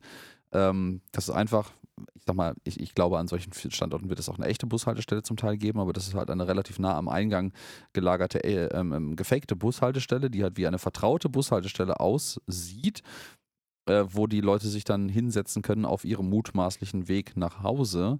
Und äh, bis dann der Bus nicht kommt, hat man dann quasi wieder vergessen, wo man eigentlich hin wollte und äh, alles ist vielleicht, also das, das, klingt, das klingt fürchterlich traurig, aber ich glaube, das ist echt eine relativ valide Deeskalationsstrategie für die Leute, äh, weil die dann deutlich ruhiger auch, kann ich mir vorstellen, an sowas rangehen.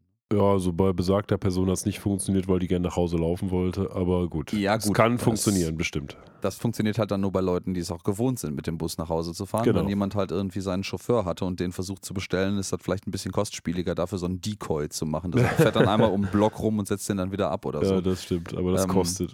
Ja, aber das, dem Abendnibbler geht es hier so ähnlich. Äh, wir sind da jetzt ein bisschen zu tief und ein bisschen zu traurig auch reingegangen, glaube ich.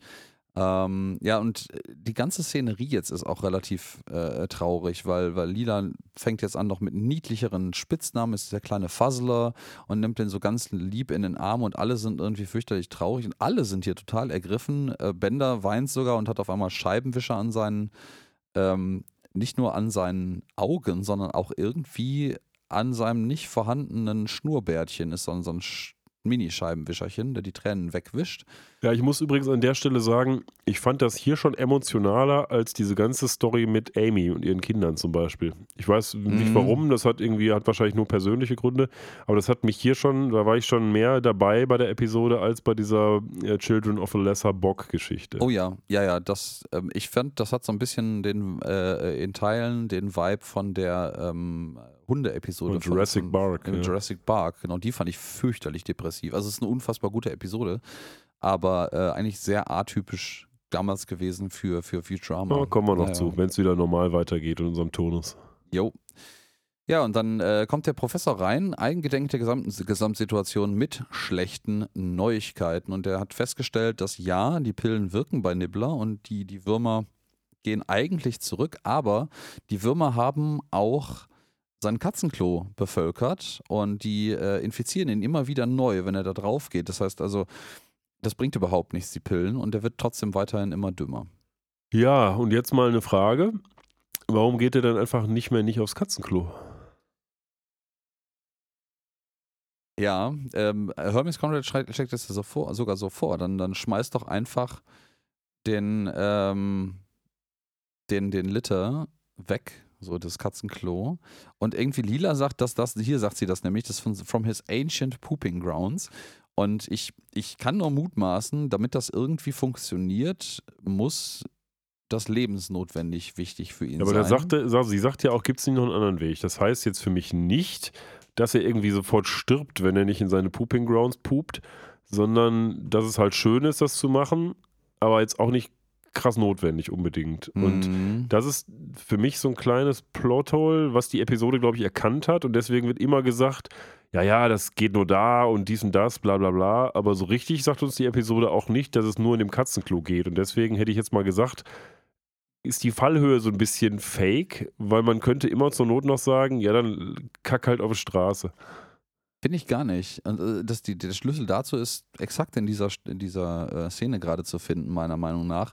Weil äh, Lila fragt ja in ihrer Verzweiflung gerade, also die ist offensichtlich in einem, in einem emotional sehr aufgewühlten Zustand, wo sie selber mutmaße ich jetzt mal auch nicht mehr unbedingt rational über Lösungen des Problems nachdenken kann, auch über alternative, vielleicht offensichtliche Lösungen nicht. Und sie fragt den Professor einfach, gibt es nicht irgendeinen anderen Weg, um dieses Problem hier zu lösen, um Nibbler zu retten? Das sage ich jetzt mal in Klammern hinten dran. Und dann kommt der Professor mit der Lösung, die jetzt den Rest der Episode bestimmen wird, nämlich wir müssen uns schrumpfen und nochmal auf Augenhöhe mit den Würmern gehen. Ja, ja alles, alles geschenkt. Ne? Aber wir werden jetzt ja, das können wir an anderer Stelle nochmal gleich machen, aber das ist ja nicht eine Mission, die sofort Erfolg hat. So. Und dann gibt es ja später eine Szene, wo man eigentlich schon denkt, ja, okay, das ist jetzt eh verloren. So. Und spätestens an der Stelle müsste man auch eigentlich sagen, okay, jetzt ist alles so kacke, jetzt schmeißen wir die Scheiße einfach weg und dann kackt er halt auf die Straße und dann ist alles wieder gut. Mm, ja, ja, können wir, können wir gleich gerne nochmal auseinandernehmen, wenn wir soweit sind. Aber ich, äh, ich sehe deinen Punkt an der Stelle, ja.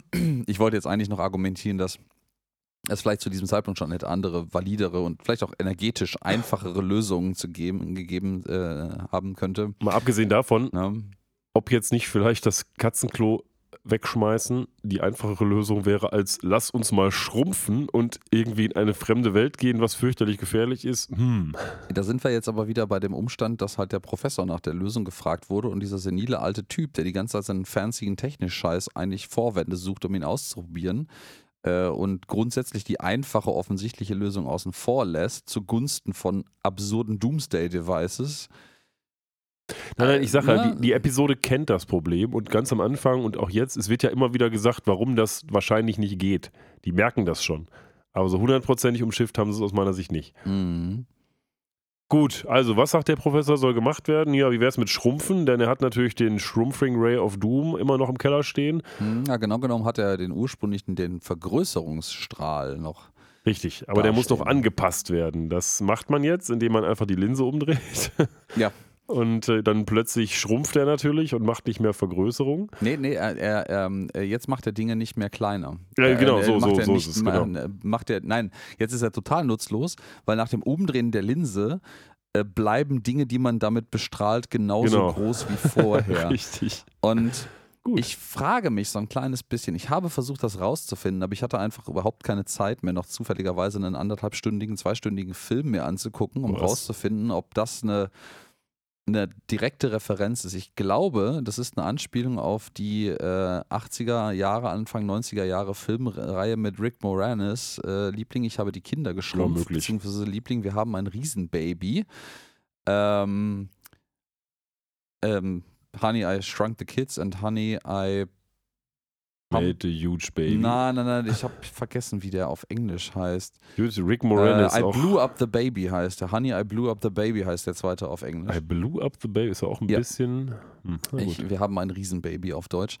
Ähm, und ich, ich habe so eine ganz fade Erinnerung, dass es irgendwas ging um eine Linse, die sich umdreht. Ich weiß, beim ersten, ersten Teil funktioniert dieses, dieser Shrinking Ray ja überhaupt nicht und dann fliegt irgendwie so ein Golfball der Nachbarkinder durchs Fenster und macht irgendwie einen Schaltkreis kaputt.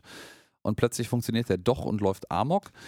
Ähm, und beim zweiten Teil, äh, woran mich das aber auch erinnert hat, wieder diese Linse umdreht. Ich weiß nicht, ob du dich erinnerst, beim Optiker gibt es manchmal auch so bei Ja. diesen, diesen riesigen Einstellapparaten, wo du zuerst ein, so äh, besser oder so Genau, besser? so besser oder so besser. Und dann Mhm. ist eine von diesen Linsen, die wird einfach nur um, um irgendeine Achse rotiert Ja. äh, und ändert das Sichtbild an dieser Stelle dadurch. Ich muss mal Vielleicht ist sagen, das auch eine Referenz darauf. diese ganzen Sachen, so Rick Moranis und oder solche Leute, irgendwie hat man in der heutigen Zeit diesen Humor auch nicht mehr. Also ist, ja, aber es ist halt, das ist halt auch zeitgeistiger Humor. an der Absolut, klar. Aber manchmal fehlt mir sowas irgendwie so ein bisschen. So, so he- heimeliger, einfacher Humor. Das ist einfach. Ja, Auch mal nett. deswegen machen wir ja auch diese, diesen Ja, Drama-Podcast hier. wegen heimeligem, einfachen. Wir sind halt nur heimelige, einfache Leute. Ne? Mit heimeligem, einfachen, einfältigem Humor. Genau. Äh, wie Rick Moranis. Ähm, ja, das, äh, der, der Professor demonstriert den Shrinking Ray hier auch direkt, indem er den auf das Planet Express Schiff anwendet. Und es wird dann so groß, dass es so ein Spielzeug ist. Und Nibbler nimmt das und spielt damit rum. Hältst du das nicht auch für hochgradig gefährlich, was die da gerade gemacht Oh, haben? vielleicht, da ist ja immer noch ein Antriebssystem drin und solche Dinge, oder? Äh, Nein, da ist vor allen Dingen Nibbler drin, der literal alles frisst, was er möchte. Ja, das auch. Ja. Ne? So, also der, der kaut da nur so drauf rum, wie so, ein, wie, so ein, wie so ein kleiner Hund, der zahnt. Er kann einen kompletten Menschen mal eben so schnell essen, aber darauf kaut er nur rum. Naja, gut. Ist ja Er wahrscheinlich ein ist- Spielzeug Er, für er, er ihn. wird aber jetzt auch gerade ein bisschen dümmer. Also vielleicht hat er jetzt gerade auch schon gar keinen Bock mehr darauf, das zu essen, äh, sondern eher darauf, damit dann da rumzukauen. So, ang, ang, ang, ang, Ja, dann wird ang. Man also ausgerüstet mit dieser, mit Super Soakern, mit dieser Medizin der Antiwurmkur, die da Ja. drin ist. Ja. Und wird dann in so einen Panzer gesetzt, ähm, der dann eben auf in einem komplizierten System aus ähm, Hot Wheels ähm, Aufbau quasi geschrumpft wird und dann in die Literbox katapultiert Das ist- wird. Es ist total geil. Also er hat offensichtlich seinen Vergrößerungsstrahl genutzt, um einen Spielzeugpanzer riesengroß zu machen, sodass da Menschen reinpassen. und auch direkt so eine im, im äh, Dada-Bahn nennt sich das, äh, meine ich, habe ich extra nachgeguckt. Ich wusste Ja, nicht mehr, wie okay. das heißt, Mhm. so eine Dada-Bahn. Ja, Strax hatte ich früher auch. Das ja, auch, oder diese so. Matchbox-Dinger, ja, wo du diese Autos lang schießen konntest in diesen Plastikschienen und die dann Loopings fahren konnten und so ein Scheiß. Mhm. Ähm, das alles hat er absurd vergrößert, aus dem einfachen Sinn und Zweck, damit man die normal großen Personen in diesen Tank, in diesen Panzer setzen kann und sie dann fahrenderweise schrumpft. Das ist alles totaler alles keinen Overkill, macht Sinn. dann keinen Sinn. Ja. Aber ich muss dir sagen, das zweite Mal in Futurama extrem präsent an Stellen, wo sie es sonst nicht machen, Räder. ja. Und Räder, die ich unfassbar witzig finde, weil es eins zu eins das ist, was ich erwarten würde. Ihr erinnert euch vielleicht, Stimmt, wenn ja. jemand so einen Spielzeugpanzer hatte, weiß nicht, ob das noch ein Ding ist, Bestimmt. aber ich hatte sowas mit Sicherheit irgendwo mal, das ein oder andere Mal. Die haben häufig, weil das auch viel zu teuer ist, das zu machen, keine echten Ketten, auf denen sie laufen, die bewegungsfähig sind, sondern die haben nur so in Plastik gegossene statische Ketten, die angemalt sind und unten drunter trotzdem versteckt vier Räder. Und genau das Gleiche hat dieser blöde Spielzeugpanzer auch, der jetzt hier riesengroß steht. Der ist auch so ein bisschen unpraktisch eckig und unproportional, wie das Spielzeuge manchmal auch waren. Ähm, aber der hat halt vier Räder drunter. Ja, das stimmt. Wobei man natürlich schon generell die Frage stellen darf, ob der Panzer jetzt das beste Fortbewegungsmittel in der Wüste namens Litterbox ist. Aber gucken wir mal. Ja, nein, natürlich ist er das nicht. Ähm, kleines schönes Detail und da muss ich sagen, ich bewundere ein bisschen den Detailgrad, mit dem die neuen Episoden gezeichnet sind in Teilen. Man sieht im Hintergrund diesem Standbild, wo man hier den, den Panzer im Vordergrund sieht, ähm, so Rohre an der Wand langlaufen und eins von diesen Rohren ist geflickt mit so einer Ja. Art Taschentuch oder so einer, so einer medizinischen Binde mit so einem Schleifchen oben drauf. Und da hat man sich einfach die Mühe gemacht, da hinten so ein kleines niedliches Schleifchen mit so einem kleinen Band zu zeichnen. Wir sehen generell relativ viele Perspektiven, die so ein bisschen ähm, das äh, Hauptquartier von Planet Express beleuchten. Das finde ich auch ganz schön. Auch letztes Mal hatten wir eine neue Szene mit dem Fernseher und so. Das ist Mhm. perspektivisch cool. Ich gehe auch ehrlicherweise fest davon aus, dass das mittlerweile vollumfängliche 3D-Modelle sind, Ja, ja. die dann nur statisch benutzt werden, um da die Charaktere reinzurendern. Ähm, das, wir äh, erinnern uns, also ich erinnere mich gerade jedenfalls daran, dass wir da schon mal drüber gesprochen haben bei den alten Episoden, dass es halt der große Vorteil damals war, wenn man einmal das Budget ausgegeben hatte, um eine gewisse Szenerie in 3D zu modellieren, dass man dann zumindest die 3D-Modelle hatte und nun nochmal den Aufwand haben musste, das rendern zu lassen was damals natürlich relativ viel Aufwand war, aber heute, äh, pff, das, also, das ist ja ein Klacks im Endeffekt, ne? Na gut, dann äh, jedenfalls werden unsere Abenteurer auf die Reise geschickt in diesem Panzer. Die steigen da alle schön ein und dann fahren sie diese ähm, ja, absurde Dada-Bahn lang, beziehungsweise Amy darf den anschieben, den Panzer mit Rollen. Der scheint also auch sehr leicht zu sein. Ja, und Amy bleibt zurück, das muss man ja auch sagen. Genau, Amy bleibt zurück. Und äh, der Professor vers versucht, versucht dann mehrfach nicht erfolgreich auf diesen fahrenden, rollenden Panzer zu schießen, verkleinert noch so eine, so eine Raketenbatterie. Ich weiß gar nicht, was die da zu suchen hat. Das Sofa wird auch geschrumpft. Ähm, die, die Mikrowelle mit Hermes Man-Witch drin wird Ja, geschrumpft. auch Das wieder ein ja- Rückgriff, ne? ja, ja, my man witch. Und als der Panzer gerade den sinnlosen Looping in dieser Dada-Bahn durchschreitet, trifft er ihn, fliegt noch durch so einen brennenden Reifen wie so ein Zirkuslöwe und landet am Ende zielgerichtet in dem Katzenklo. Ja, Frage: ja. Was wäre passiert, wenn er den nicht getroffen hätte unterwegs? Und dann hätte der Panzer das Katzenklo unter sich begraben, beziehungsweise der Ring hätte wahrscheinlich auch gelitten. Genau. Also es hätte gar nichts gebracht, sondern die Pooping Grounds wären dann auf dem Boden gelandet. Genau, dann hätte man das Problem, da kommen wir wieder auf deinen Plothole zurück, durch die Unfähigkeit des Professors einfach komplett anders gelöst und wahrscheinlich auf die wesentlich effizientere Art und Weise. Aber ja, Wir sehen dann noch so eine schöne Nachricht des Professors: Don't leave the tank. It's your only protection. Ja, und das, dann. das hab, da habe ich mich auch gefragt, weil das ist so, das hat wieder so einen, so einen komischen Randomness-Faktor, der so ein Geschmäckle hinterlässt von, das ist, das, das könnte ein Zitat von irgendwas sein. So, nicht Ja. Wort für Wort, aber die Szenerie halt einfach, dass man so eine nutzlose Warnung ist. Vielleicht ist das auch nur eine Allegorie an, an die nutzlosen tausenden Warnungen, die man in irgendwelchen Actionfilmen geht, wo es am Anfang heißt, oh mein Gott, verlasst auf keinen Fall die sichere Umgebung eures Raumschiffs und nach fünf Minuten von dem zweieinhalbstündigen Film ist das literal vergessen aufgrund von Gründen und alle laufen draußen rum.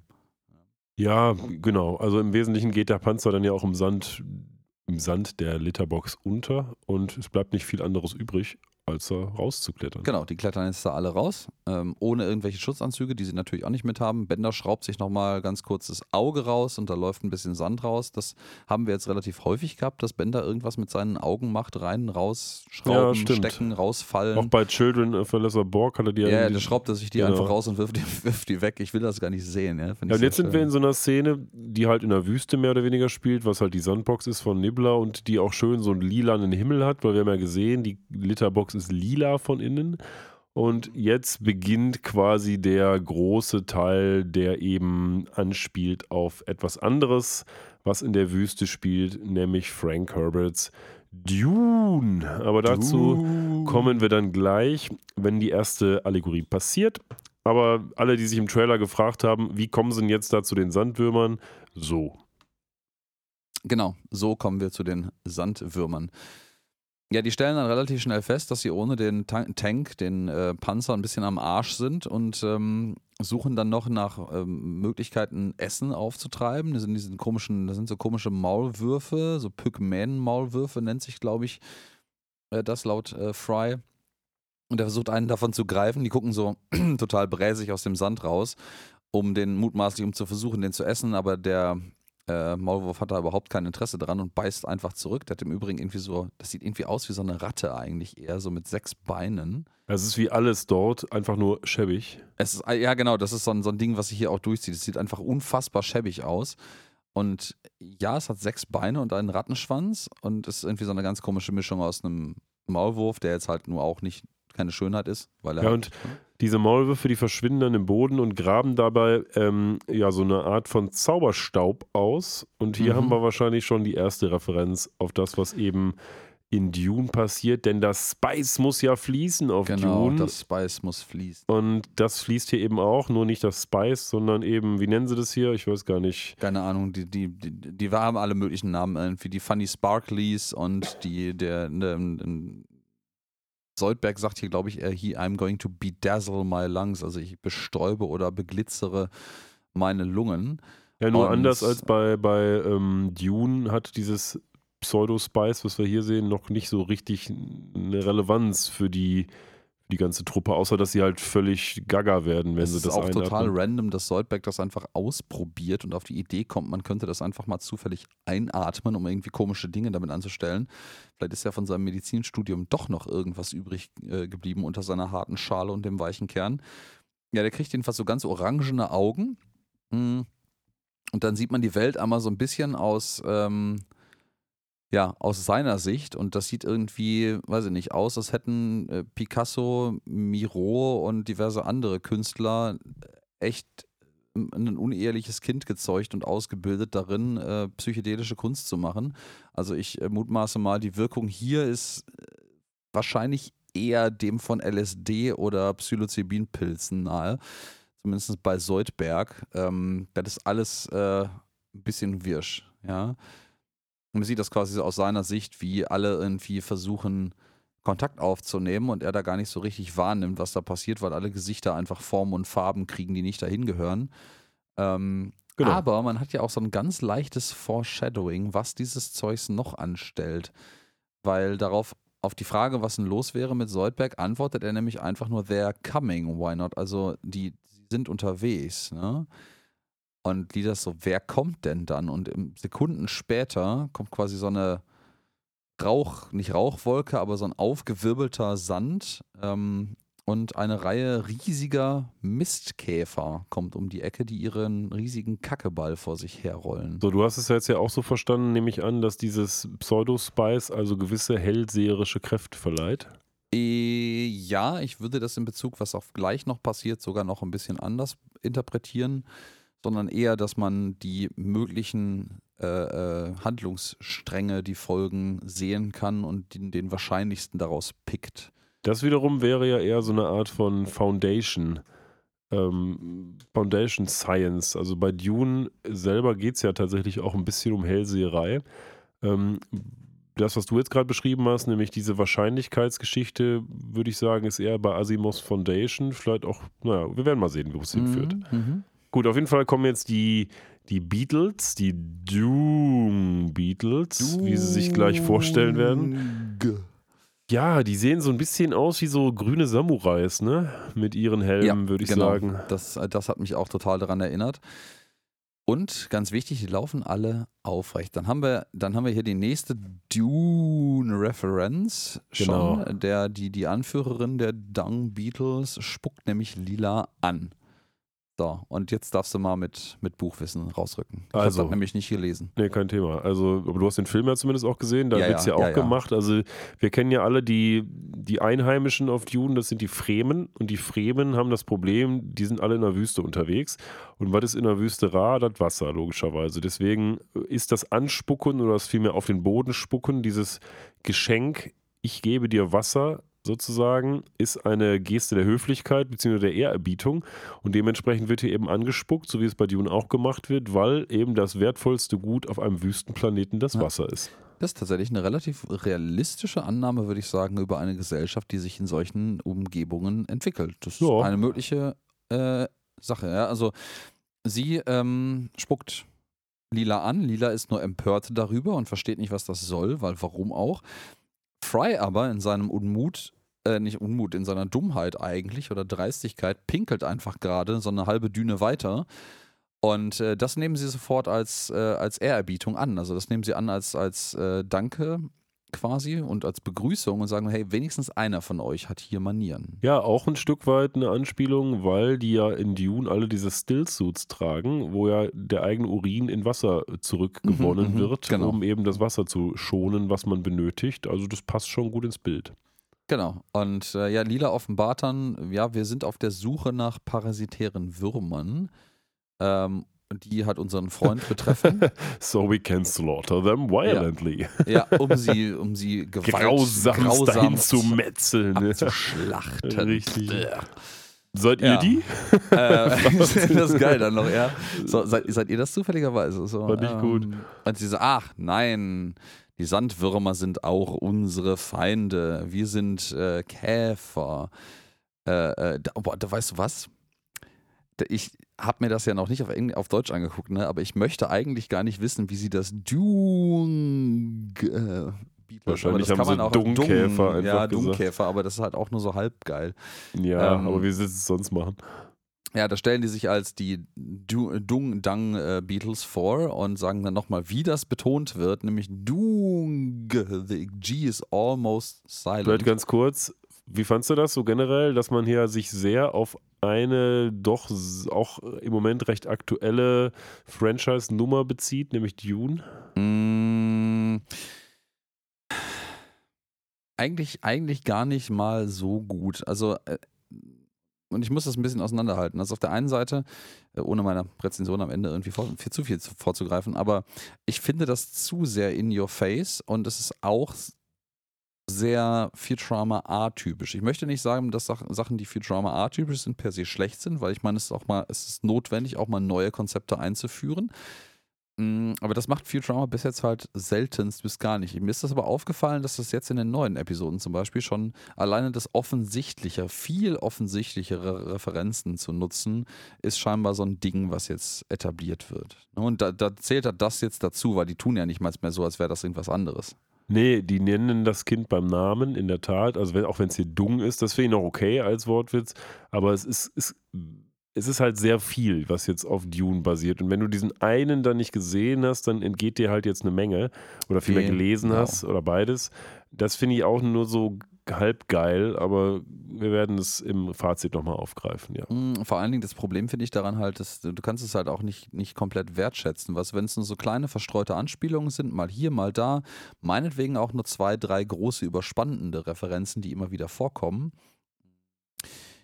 dann kann man immer sowas wertschätzen, weil man kriegt ja immer so Sachen mit, selbst wenn man so einen Film nicht gesehen hat. Also ich zum Beispiel, der, der das Buch nie gelesen hat und auch den alten Film nicht kennt, sondern nur die neue Version, Neuverfilmung. Ähm, ich habe eine, eine Konzeptvorstellung davon, was da passiert.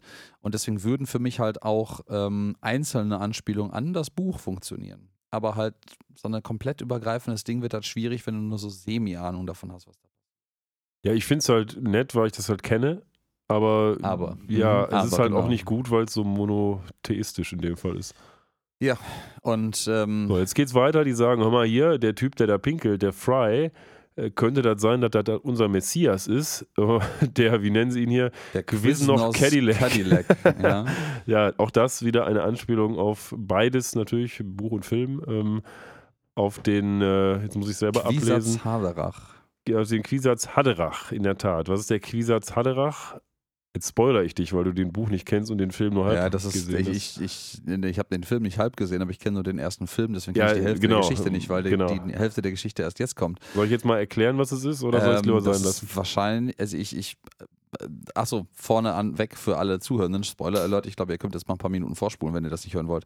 Äh, meine Mutmaßung ist, es ist derjenige, der auf den Sandwürmern reiten kann und deswegen irgendwie die äh, Fremen in das gelobte Land führen wird. Oder den Ja, Frieden findet, irgendwie sowas in diese Richtung nicht wahrscheinlich. wirklich. Ne? Also, mm, diese Bene Gesserit-Hexen, die gibt es ja da auch in dem, schon in dem Film. Ach stimmt, das ist von, von denen der Und die Messiah, glaub versuchen ich, quasi diesen Quisatz Haderach zu züchten über viele Generationen. Und der Quisatz Haderach ist so quasi dann so ein männlicher Hellseher am Ende des Tages. Mhm. Und das schaffen sie später auch. Und dann gibt es 3500 Jahre goldene Herrschaft, bla bla bla. Also das ist, da ist ein bisschen mehr dahinter. Ah, okay, okay, okay, okay. Also ist, der Quisatz Haderach ist quasi das ultimative Ziel der Bene Gesserit, den zu kriegen. Und deshalb sind die Bene Gesserit im Hintergrund immer so zugange, so Ehen zu, zu arrangieren und so, damit das, der Genpool gut wird, sag ich mal. Ah, okay, okay, okay, das ist also deren Deal. Ja. Ja, dann ist, dann ist das hier jetzt allerdings eine, eine ein, ein, ein Einwurf, so ein Mischmasch aus diversen Genau. Dune-Anspielungen. Dune, weil die äh, Mistkäfer hier das, das, das Äquivalent der Fremen eigentlich sind, aber die Fremen ja im Original überhaupt nichts mit diesem Quiznos Ja, auch Cadillac die suchen so ein haben, bisschen ja. den Messias, aber der, aber der Haderach ist eigentlich von, der, von den Hexen, der Typ. Ja. Ah, okay, okay, okay. Ja, das Geile ist dann, dann gucken sie, gucken sie Fry an und hier die Anführerin, die blättert dann einmal ganz kurz in so einem, so einem Buch. Da steht leider gar kein Titel drauf. Es wäre gut gewesen, wenn das einfach Stimmt. direkt so ein, so ein, so ein erkennbares äh, Coverart von einer Erstausgabe von Dune gewesen wäre. Wobei ich sagen muss, ich finde Ähm, diesen Namen Blablabla Cadillac ganz witzig, weil Ja, das halt so, schon, ja. okay, random, komischer Name, äh, hier Ja, passt ist ja bei schon. dem Originalnamen auch so. Ich weiß nicht, ob da irgendwas Deeperes dahinter steckt, aber es macht mir nicht den Anschein. Na, jedenfalls blättert sie in diesem Buch und alle denken so, boah, krass, jetzt kommt das, wie man das halt aus solchen Filmen normalerweise kennt, da kommt jetzt die krasse Offenbarung, boah, der Messias, weil man findet halt, man findet immer der Messias. Immer dann, wenn jemand sagt, dass der Messias da jetzt da ist, ist es zumindest wahrscheinlich, dass er das ist und sie klappt das Buch zu meint so, nö, das ist er nicht. Ja, so ist es. Passend dazu, wie äh, Fry sich den, den äh, Zipper, den Reißverschluss wieder hochzieht. Ja, und dann heißt es, mal, Sonne ist heiß, mein Deo ist auch schon fast alle. Ja, the sun grows äh, strong and my de deodorant goes weak. Deshalb Ja. lass mal zur Halle von Doom gehen. Ja, und äh, Soldberg natürlich möchte noch äh, irgendwie Dungbälle gerne probieren. Ähm, äh, dann, ah, guck mal, da gibt es einen kleinen Grafikglitch, sogar den ich äh, vorher noch gar nicht gesehen habe in diesem Standbild. Ja, Egal. eigentlich müsste dem Käfer da sein Horn abfallen. ne? Genau, der, der, der Käfer geht da gerade rein und sein Horn durchdringt die Wand. Also der Ähm, Eingang ist auch so eine Art von Mistkäferkugel, die von zwei so Mistkäfern gerollt wird, ja, wo man halt so durchgehen oben kann. drüber so Duftschwaden noch hat, ja. Ja, die kommen jetzt jedenfalls in, das ist so eine Sandburg von den äh, Dunkäfern an. Und ähm, ja, dann kriegen sie auch direkt Gastgeschenke, also beziehungsweise man, es wird ihnen ein, ein, mutmaßlich ein Getränk angeboten. Äh, hätten sie gerne Spucke. Äh, wir hätten äh, mit und ohne Kohlensäure. Und äh, Soldberg sagt so, ey, ich hab, würde gerne zwei von jedem haben. Und da kommen einfach so vier Dunkäfer an und spucken ihn alle an. Ja, genau. Ich frage mich ehrlicherweise, wie die, wie die äh, Kohlensäure angereicherte Spucke generieren, aber das ist ein, ein anderes Vielleicht Thema haben für die auch so ein Episode. Sprudelgerät geschluckt, so, so ein, Äh, wie heißt das hier? Ähm, ja, Soda-Streamer. Soda-Stream, genau. Oh, das, das bringt mich tatsächlich völlig random äh, aufs Wochenende, weil äh, man geht ja jetzt nicht irgendwie erst seit gestern auf Festivals und man ist ja gut ausgestattet. Bei uns aus dem Festivalcamp hatte tatsächlich eine Partei hatte einen Soda-Streamer mit. Also ich persönlich äh, finde Getränke mit Kohlensäure meistens nicht so gut. Geht Deswegen mir genauso. Kann ich das überhaupt nicht bei dir. nachvollziehen. Aber gut, wer mag, der soll Ja, es ja, ja, mitnehmen. ja, das war, das war, das, das, das Absurde daran ist halt, irgendwer äh, äh, steht halt aus der Runde aus dem, aus dem Camp irgendwie unterm Pavillon auf, äh, alle irgendwie Bier in der Hand, geht in sein Vorzelt, macht den Zipper zu und du hörst halt von drinnen einfach in, durch das Zelt, durch dieses vertraute Blubbelgeräusch von so einem Soda-Streamer und das wirkt Ja. halt so völlig, ähm, Könnte alles sein. ja, das ist so ein, so ein, so ein räumlicher Anachronismus von Stimmt, warum ja. zum Henker Soda-Streamer, was? Ja. So, man schart sich jetzt um eine Karte, die mehr oder weniger aussieht wie ein großer Sandkasten, weil für die Doom es ist Beetle ist ja das, äh, die Litterbox quasi ihr Universum, was sie so kennen. Genau, als sie dann irgendwie auch sagen, so ja, wir, die, die Würmer, diese versammeln sich hier bei dem großen schwarzen Ball und Ich finde äh, übrigens, dann um das noch einzuwerfen, lachen ich finde den, Bender sehr. den großen schwarzen Ball, der erinnert mich stilistisch sehr an den Raumschiff-Stil aus dem Villeneuve-Dune-Film. Den ich ja nicht gesehen habe. Doch, den hast du gesehen, der ist ja? von Villeneuve. Den, Ach so, den der, neuen den du gesehen der hast. neue ja, ja. meinst du, okay, Der andere das- ist von David. Lynch. Ach, okay. Weil die hatten auch so große, monumentale, runde, teils eckige Raumschiffe. Und da finde ich, äh, sieht das total so aus, wie später diese riesige Kugel auch aussieht. Ah, okay, okay. Ja gut, und dann äh, kommen wir bei der Wahrscheinlichkeitsverteilungsgeschichten, weil äh, jetzt wird Ihnen einmal ganz kurz gesagt, so mal hier ist unsere Sandcastle, die natürlich irgendwie in der einen Ecke der Box ist und auf der anderen diagonal gegenüberliegenden, aber am weitesten entfernten Ecke der Box ist diese große Sphere, also der, der Kackhaufen von Nibbler, der letzte. Ähm, und alle, alle möglichen Wege werden hier in den sicheren Tod führen und ähm, ohne einen, ja, ohne einen, ähm, einen, einen äh, wissenden Anführer äh, oder, oder Weggeleiter werdet ihr das nicht finden. Und dann kommt die nächste Dune-Anspielung, nämlich The Spice. Ja, das Spice muss mal Ja. wieder fließen und zwar genau in meinen Mund in dem Fall, nämlich in den Mund von der guten Frau Priesterin hier. Die muss nämlich jetzt in die Glitter Chamber gehen, Ja, damit ist sie mal so wieder ja. ein bisschen Halluzin halluzinogenen Input kriegt. Und ja, da geht die jetzt rein. Genau, das ist auch, also um mal den Leuten, das, die, die Dune nicht gesehen haben und sich spoilern lassen wollen, zu erklären. Ähm, das, ähm, also interstellarer Raumreisen über Lichtgeschwindigkeit schnell in Dune funktioniert nur durch das Spice, was aus dem Arrakis heißt der Wüstenplanet eigentlich. Ne? Ja, genau. Ja, genau. Arrakis heißt der Dune-Planet eigentlich, der eigentlich auch nur so genannt wird. Ähm, ähm, ja, geschürft wird aus dem Sand und das Spice sorgt quasi für einen, für einen halluzinogenen Zustand, der den, äh, ja, den, den Navigatoren es erlaubt, quasi alle möglichen Kollisionen oder sowas vorherzusehen und quasi den Weg zu erkennen. So, und das ist halt der Deal. Und das, das Ähnliche, da wird halt die 1 zu 1 kopiert im Endeffekt.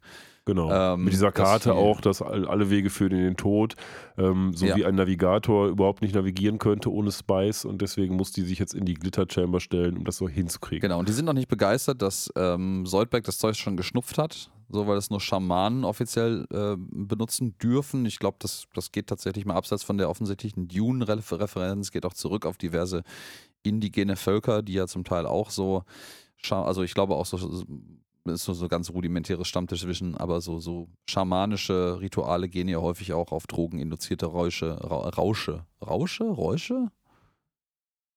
Mehrzahl von Rausch? Hm, klingt irgendwie beides Rausche, komisch. Rausche klingt alles Rauschs. irgendwie. Rauschs. Ja. Ich weiß es Das nicht. Rauschs klingt wie irgendwie ein ganz komisches Rausch. amerikanisches Produkt. Ja, stimmt. Ähm, ah, jedenfalls, die sich darauf zurückführen lassen. Ähm, und ja, das sind irgendwo die offiziellen Schamanen der äh, Fremen, ich meine, äh, äh, Dune-Beatles dürfen das nehmen. Und äh, die hat auch direkt neben sich so ein praktisches Beispiel liegen von jemandem, der kein Schamane ist und das Zeug einfach genommen hat. Frag mich, ob der Typ immer neben dieser Kammer liegt, damit sie Ja. zeigen kann, mal hier, der Typ, äh, der hat es leider auch genommen.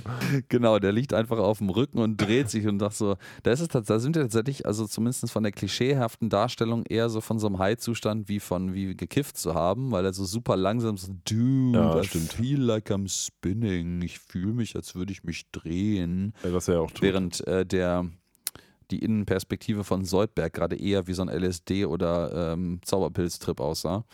Ja, die geht dann da rein in die Kammer und dann kommt eben aus dem Boden das Pseudospice angeflogen. Dann gibt es noch tatsächlich eine ziemlich klare Allegorie auf den Film, nämlich diese, ah, dieses, dieses, diesen Gesang, Ja. den in dem Villeneuve-Film auch da irgendwer singt. Betone das mal besser als du, Mystical Vocalizing. Ja, aber das ist bis auf, also die ersten zwei ähm, Noten sozusagen von dem Original Dune-Lied, glaube ich. Mhm. Und wahrscheinlich ist es genau so viel, wie man das machen darf, ohne irgendwie Copyright zu infringen. Das, das, ich vermute auch, dass die Musik am Anfang dieser Episode, ganz kurz bevor das Intro passiert, einen, einen vergleichbaren äh, Vibe hat. Das klingt nämlich ähnlich.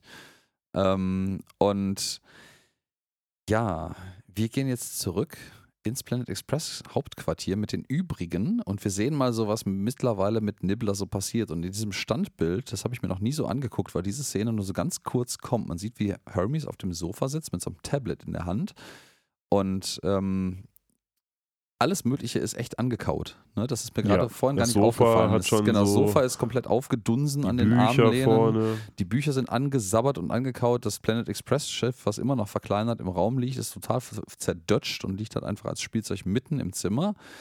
Und äh, aus selbigem rutscht jetzt der Professor auch aus, als er reinläuft, auf der Suche nach seinem Pushen. Er hat nämlich eine Sandale verloren. Ja, aber die hat natürlich Nibbler schon im Die hat Mund. einen Nibbler gerade im Mund und äh, kaut dabei wütend wie so ein kleiner, ja, wie so ein Boston Terrier wahrscheinlich, drauf herum und äh, hat da schon so ein Loch reingekaut. Mm. Und da ist der, da ist der Professor nicht so drin begeistert von dieser Bad Nibbler. Und dann hat Nibbler wieder so einen, so einen klaren Moment, wo er so, sorry, ich, ich kann nichts dagegen machen. Das sind diese verdammten Würmer. Und ähm, Ja, das soll ja jetzt nochmal zeigen, okay, die Zeit drängt, ne? ja, die Zeit drängt und dann ähm, aus irgendeinem Grund ist jetzt Hermes Conrad der Meinung, dass da nur eins gegen helfen kann, nämlich der Cone of Shame. Ähm, und der kriegt dann halt so eine, so eine Flüstertüte umgesetzt, wie man das Hunden und Katzen, die eine Operation oder sowas hatten, wo sie nicht dran lecken sollen, gerne gibt. Ist auch immer Und traurig, wenn dann- man so Tiere sieht. Ja, dann sitzt der da wirklich so, das ganze Köpfchen verschwindet diesem Ding und es guckt nur noch seine Ante sein Antennenauge oben raus und guckt halt sehr, sehr betröppelt. Ja. Sitzt auch da so mit so einem, ja, Quiet Crying ist der Untertitel, das fühle ich sehr. ja, dann geht man zurück ins Hauptquartier der Doom Beetle und langsam ist dieser Trip von der ähm, Schamanin fertig. Die kommt jetzt raus und sagt, I see the way. Und auch das Ist das auch ein Direktzitat wahrscheinlich? Nein, ne? ist kein Direktzitat. Äh, Also jedenfalls mir nicht bekannt. Ich hätte jetzt eher gedacht, das ist ein Zitat auf The Mandalorian. This is the way. Ja, ja, ja. ja. Ähm, I see the way, würde ich jetzt nicht sagen. Also vielleicht Mandalorian, vielleicht kommt es aus Dune, ich weiß es nicht.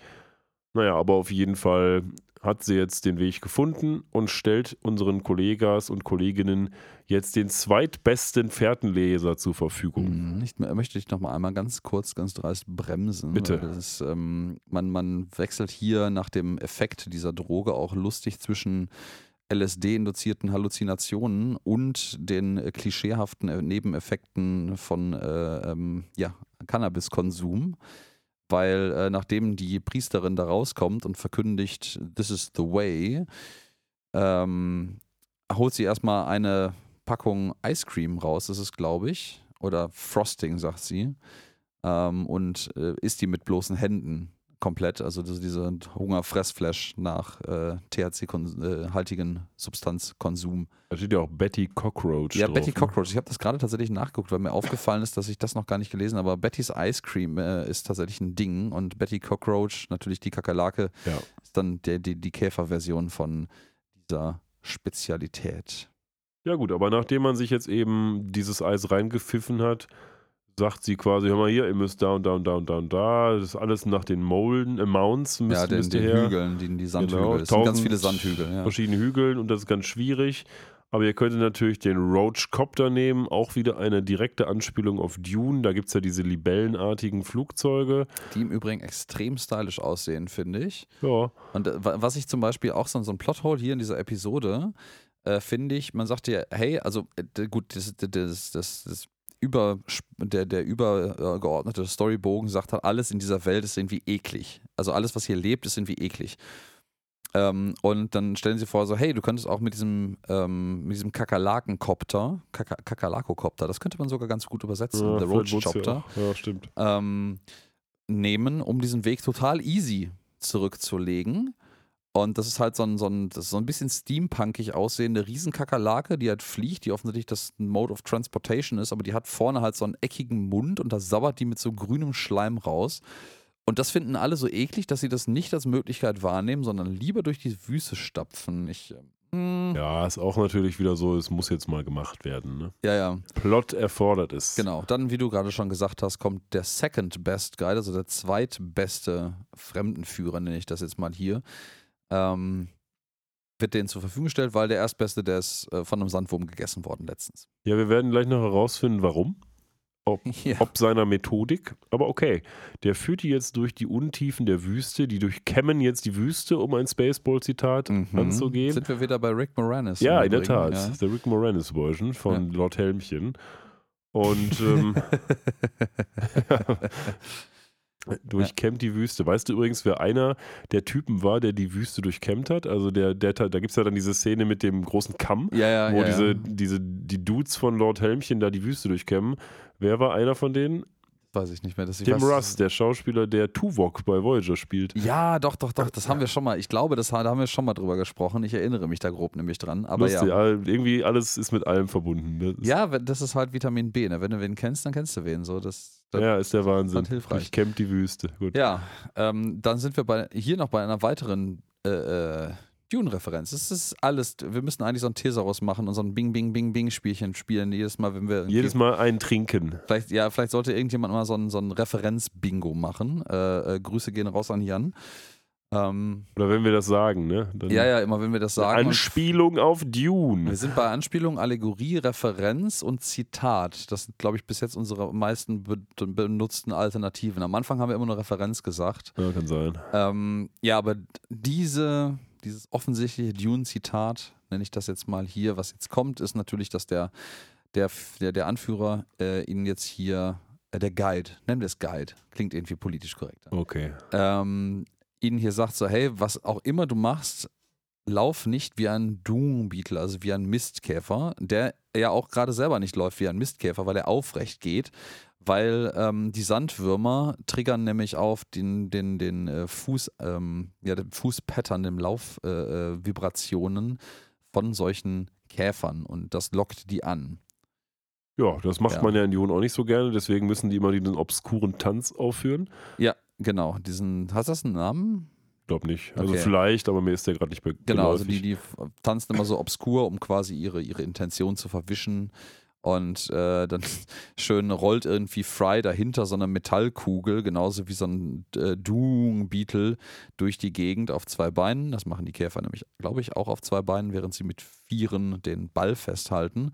Ähm, und dieser Metallball stellt sich ein, als ein obskur verformter Bänder heraus, der sich direkt sofort wieder in seine humanoide Form verwandelt und alle laufen wieder auf zwei Beinen weiter. Übrigens, nur um eine Lanze für diese Technik zu brechen, das gibt es ja tatsächlich. Also in den USA, als wir an verschiedenen Stränden waren, sind wir auch nicht natürlich rumtanzend, aber in einer bestimmten Art und Weise gelaufen, damit man nicht durch die Bodenvibration die Stachelrochen aufweckt und damit die dich nicht stechen.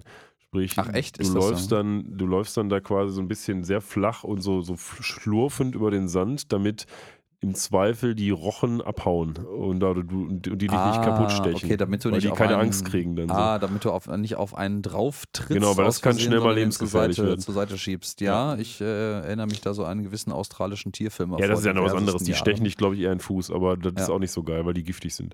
Mhm, mhm.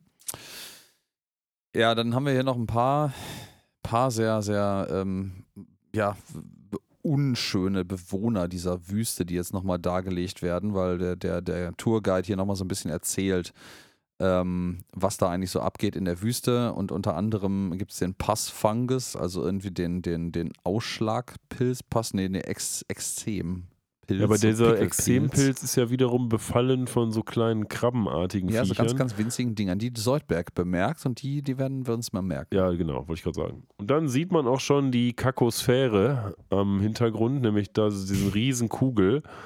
Ja, und der Dung-Beetle sagt, hör mal hier, The Final Expanse ist jetzt hier und ich, hier war übrigens der erste Guide auch am Start und wurde kaputt gemacht vom Wurm.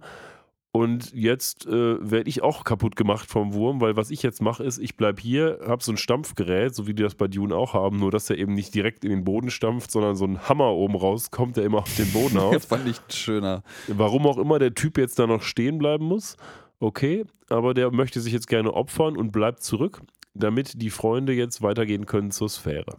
Mhm. Ja, dann rennt man, rennt man, rennt man, rennt man.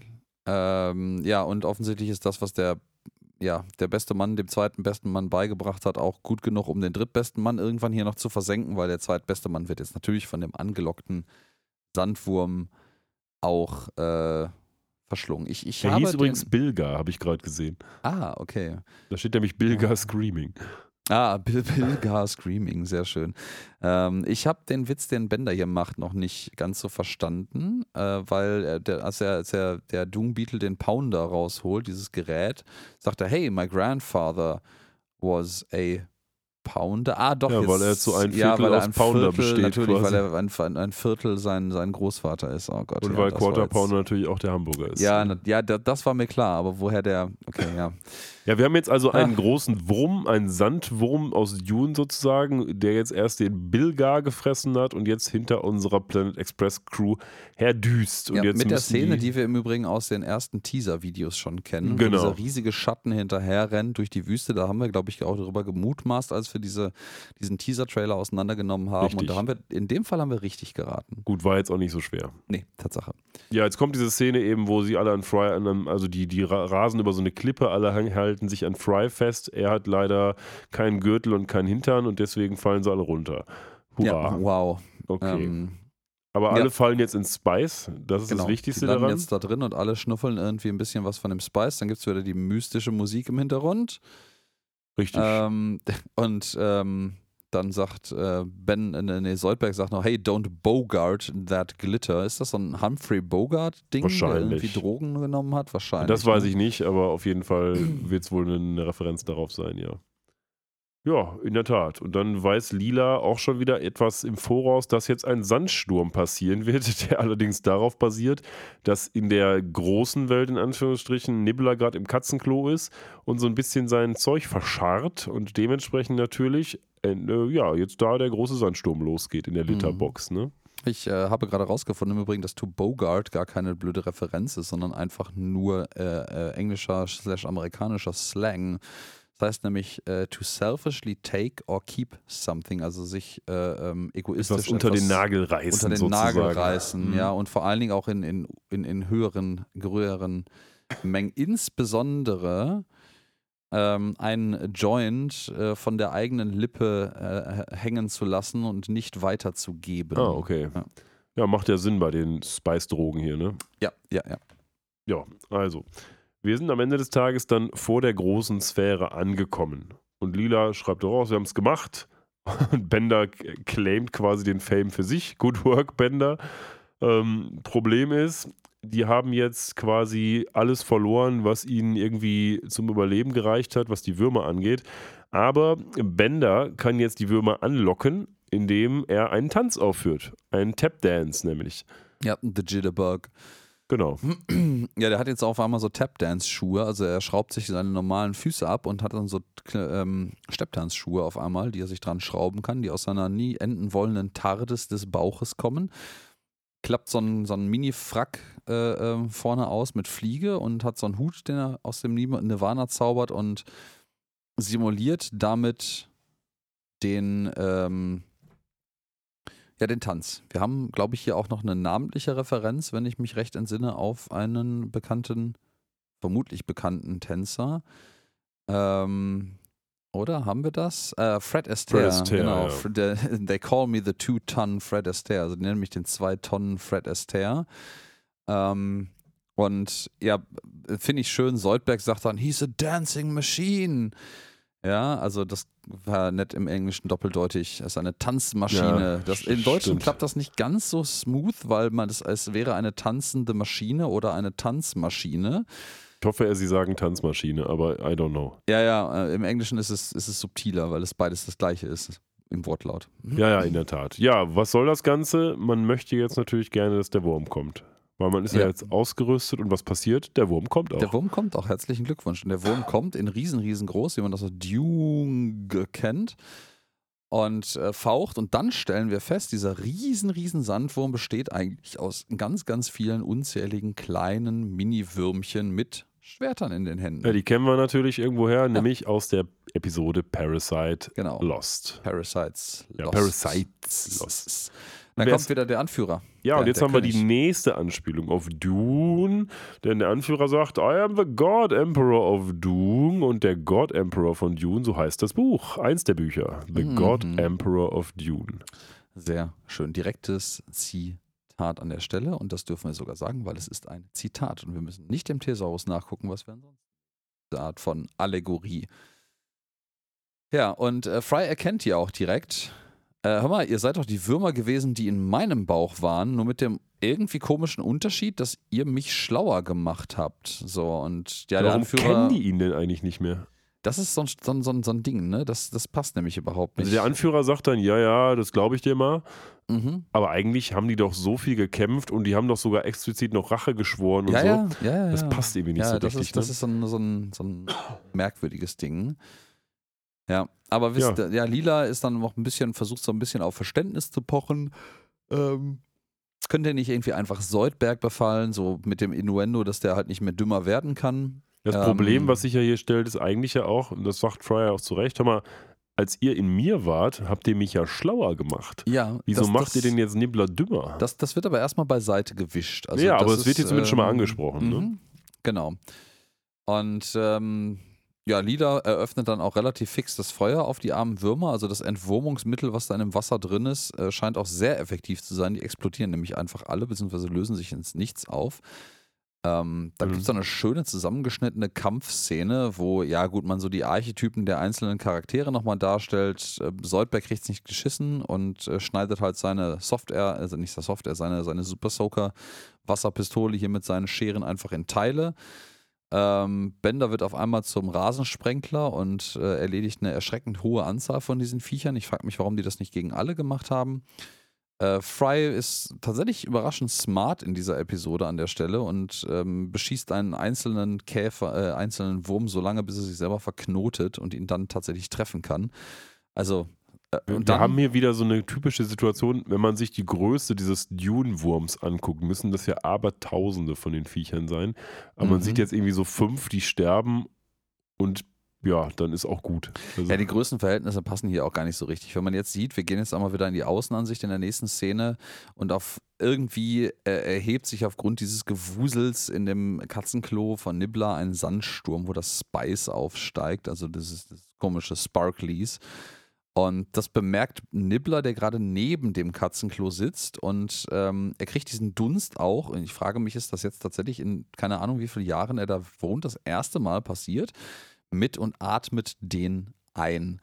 Ja, vielleicht ist das auch Aber vielleicht die Würmer der, sind ja neu. Ach Ja, scheiße, genau. die Würmer sind ja neu. Die Würmer sorgen ja unter Umständen irgendwie magisch für diesen blöden Staub. Oder das ist gerade die Eigenart seiner tollen Pooping Grounds. Man weiß es nicht. Das dann, dann ist es aber dann, dann bleibt mein Kritikpunkt an dem Plot aber bestehen. Das hätte dann schon viel früher mal passieren ja, müssen stimmt. oder integraler Bestandteil seines Pooping-Rituals sein müssen. Das stimmt, ja. Ähm, ja, anyways. Also der, die Kämpfe wischen offensichtlich so viel von diesem Spice auf, dass Nibbler das draußen mitbekommt und einatmet. Und er hat dann jetzt so eine Offenbarung.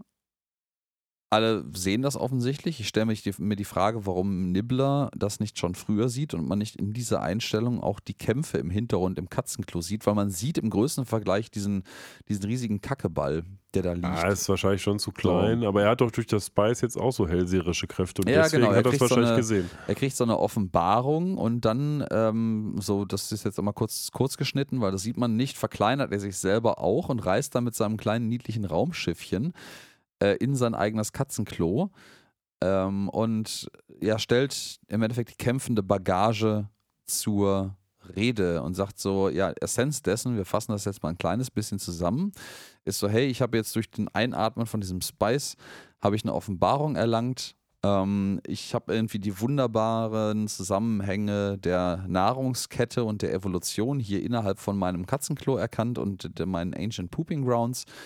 Und ich habe mein Schicksal akzeptiert, dass ähm, ich halt tatsächlich das Ende der Nahrungskette bin, nämlich der Würmer. Und ähm, werde mich meinem Schicksal ergeben, mich verdummen zu lassen, einfach um die Nahrungskette aufrecht zu erhalten. Ja, man ma- sieht jetzt hier zwischenzeitlich, bevor du das, das kommt, was du gerade gesagt hast, noch so ein paar Witze, so von wegen Lila, Hammer, Nibbler, wie blöd bist du geworden, auf einer Skala von 1 bis Fry. Und er sagt noch, Ja, oh, oh ja, das stimmt. Dauer so hoch Ja. kann ich gar nicht mehr zählen. Ja. Und diese komische Priesterin erkennt noch, dass äh, er ja hier der Quizards Cadillac ist, der, der Nibbler, macht ja auch Sinn. Und dann kommt eben diese schöne Montage von wegen die Nahrungskette, die Würmer fressen dies, die Dungs fressen dies Ja, und so weiter und so ein- fort. Ich, ich glaube auch, dass diese Sequenz, wo man diese Nahrungskette irgendwie in so einem absurden Circle of Life mit, mit Bling Bling drumherum dargestellt kriegt. Ich mutmaße, dass das auch irgendwas zitiert. So, das sieht auch zu obskur aus, ähm, als dass sich das irgendwie nicht auf irgendwas beziehen würde. Da gibt es noch einen kleinen Witz, dass, dass äh, Nibbler zunehmend blöd wird, weil er möchte das englische Wort beautiful aussprechen und äh, er, er brabbelt quasi nur noch ähm, will beautiful, bu- bubidi, babidi, blablabla und sagt dann pretty. Genau, er wird zunehmend dümmer. Und, ähm, aber hat immerhin diese Einsicht erhalten und eigentlich ist jetzt so die Lösung des Ganzen, dass Nibbler eben dann dumm werden muss. Ne? Ja, er ergibt sich seinem eigenen Schicksal, wie ich sagte. Man kann natürlich jetzt schon mutmaßen, vielleicht kommt er auch nur zu dem, zu dem Schluss, sein eigenes Schicksal ergreifen zu wollen, ähm, weil er schon ein bisschen dumm in der Birne geworden ist. Aber, ja, aber spätestens ähm, hier müsste Lila doch eigentlich sagen: Amma Nibbler, bevor wir das jetzt machen, schmeißen wir lieber dein Klo weg.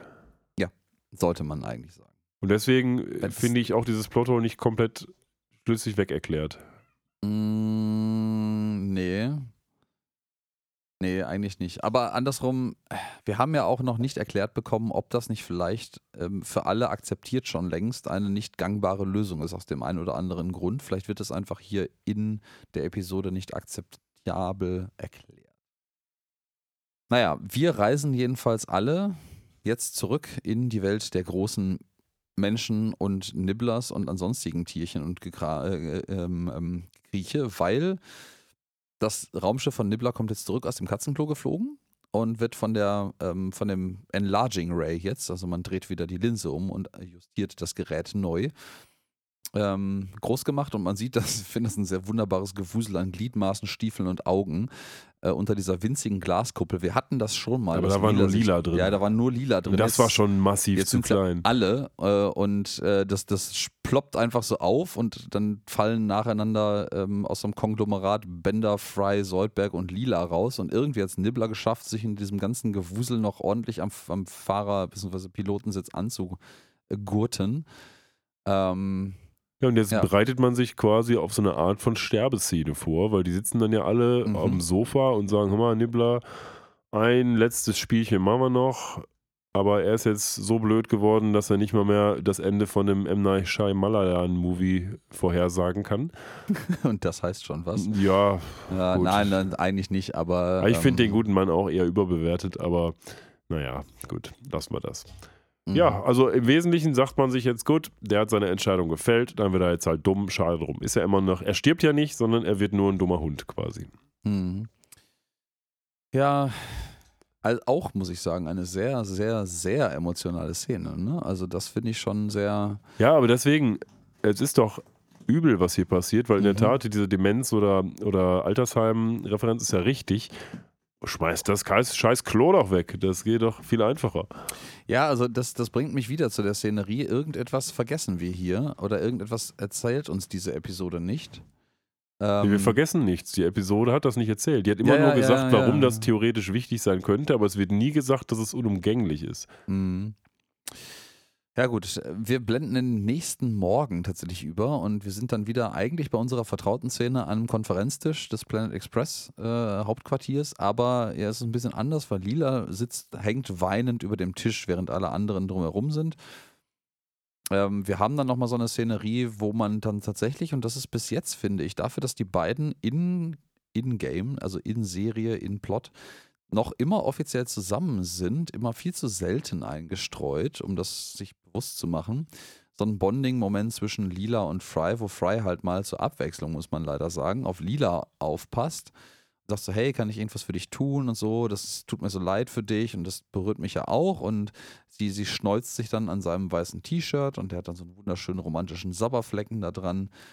Und ähm, ja, Lila stellt fest, er, sie, sie versteht Libblers Entscheidung nicht. Sie kann Libblers Entscheidung, die er getroffen hat, nicht nachvollziehen.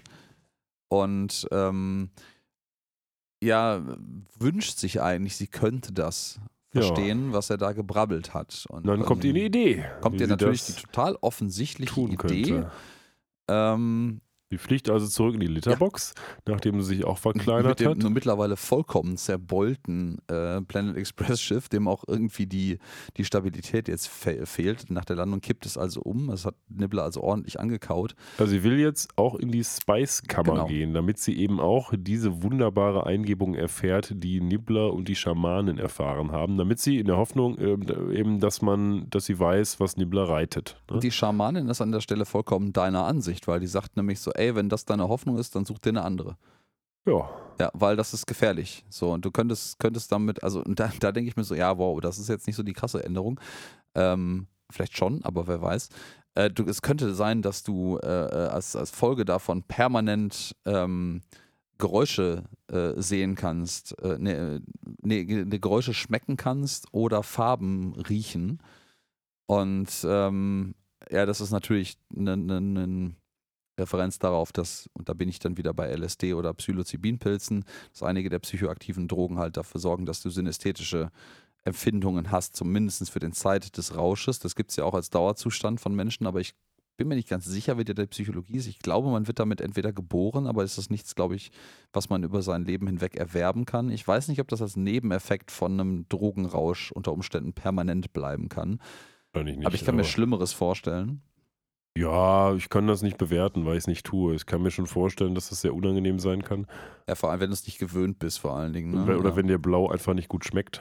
Ja, dann, dann reißt, äh, dann, dann reißt Bender noch, äh, ähm, Bender noch einen dummen Witz und meint so, ey, ich kann das jetzt schon. Äh, äh, Frys Gesinge irgendwie äh, verpestet die ganze Luft im Apartment. Und äh, man baut diesen Witz dann aus, indem er dann äh, der Schamanin droht, so, ey, im Übrigen, wenn du jetzt Lila nicht ähm, in diese Kammer lässt, dann fange ich einfach an zu singen. Und er setzt tatsächlich dann auch dazu an und das überzeugt die Schamanin dann irgendwie doch. Eigentlich ist sie wahrscheinlich nur angenervt von denen und sagt jetzt, boah, weißt du was, mach doch, mit den Spätfolgen müsst ihr halt selber leben, wäre so meine Leseart. ja, go nuts, sagt sie ja, ja, go nuts, so, Werd werd, halt, verrückt. werd halt bekloppt so und dann sparkelt es, dann blinkt es, dann, dann swuscht es um Lila herum. ja, dann gibt es wieder die Dune-Musik. Da gibt es wieder Dune-Musik, dann sieht sie wieder diesen wunderbaren Circle of Life, den Nibbler auch schon gesehen hat. Und, Aber äh, mit einer Einsch beziehungsweise mit einer Addition sozusagen. Mit einer Addition. Sie sieht etwas mehr. Und das haben alle anderen vorher scheinbar übersehen. Ja, sie sagt nämlich, hör mal Leute, alles, was der Nebler da gesagt hat, das stimmt. Aber Er er hat unfehlbar, etwas Messias. vergessen, denn die Würmer wiederum haben nicht gemerkt, dass es noch eine Inception in sie selber gibt, nämlich, die haben auch noch Parasiten sozusagen, nämlich diese kleinen Krabbenviecher. Die wir vorhin schon mal Die wir gesehen vorher haben. schon gesehen die haben. ernähren sich von ihren beneficial juices. Deswegen können die auch nicht mehr die Leute schlauer machen, sondern die machen die dümmer. Ja, die machen die dümmer, weil die denken, also ich, ich frage mich ehrlicherweise, was, was für beneficial juices die haben können, dass sie, obwohl sie ja währenddessen nach dem Narrativ dieser Episode immer noch Gehirne essen, ähm, dann plötzlich Leute intelligenter machen. Wir haben es ja nämlich eigentlich gesehen in der ursprünglichen Parasites-Episode, Paradise Lost. Die haben dir eine, Geschichte, eine Stadt gebaut. Die haben da eine. Stadt drin gebaut und die haben ja sogar bewusst, und das ist eine bewusste Handlung in dem, im Kontext der, der ersten Epi in der Erzählung der ersten Episode um diese Parasiten, äh, Fry intelligenter gemacht, um ihn als Wirt resilienter zu machen gegen äußeren Einfluss, um seine Lebenserwartung zu erhöhen, um ihr eigenes Fortbestehen zu sichern. Das ist eine sehr bewusste Handlung von einer Vielzahl von Würmer gewesen und auf einmal sollen blöde kleine Parasiten, die an denen rumnuckeln, dafür sorgen, dass ihre Magic Juices nicht da Ey, sind. das ist Quatsch. Ich hätte das jetzt eher so ah, gelesen. Das hätte man nicht erklären sollen. Man hätte einfach sagen sollen, durch diese Krebse werden die ein bisschen bescheuert, die Viecher, also die Würmer. Ja, das, und das deswegen bauen die nichts mehr, sondern sind die als Wurm da unterwegs und fressen die Gehirne. Ja, das wäre halt irgendwie plaus- plausibel gewesen, wenn die Würmer ihrerseits durch die Parasiten sowas wie Demenz kriegen würden, dass die halt einfach ein bisschen bräsig in der Birne sind.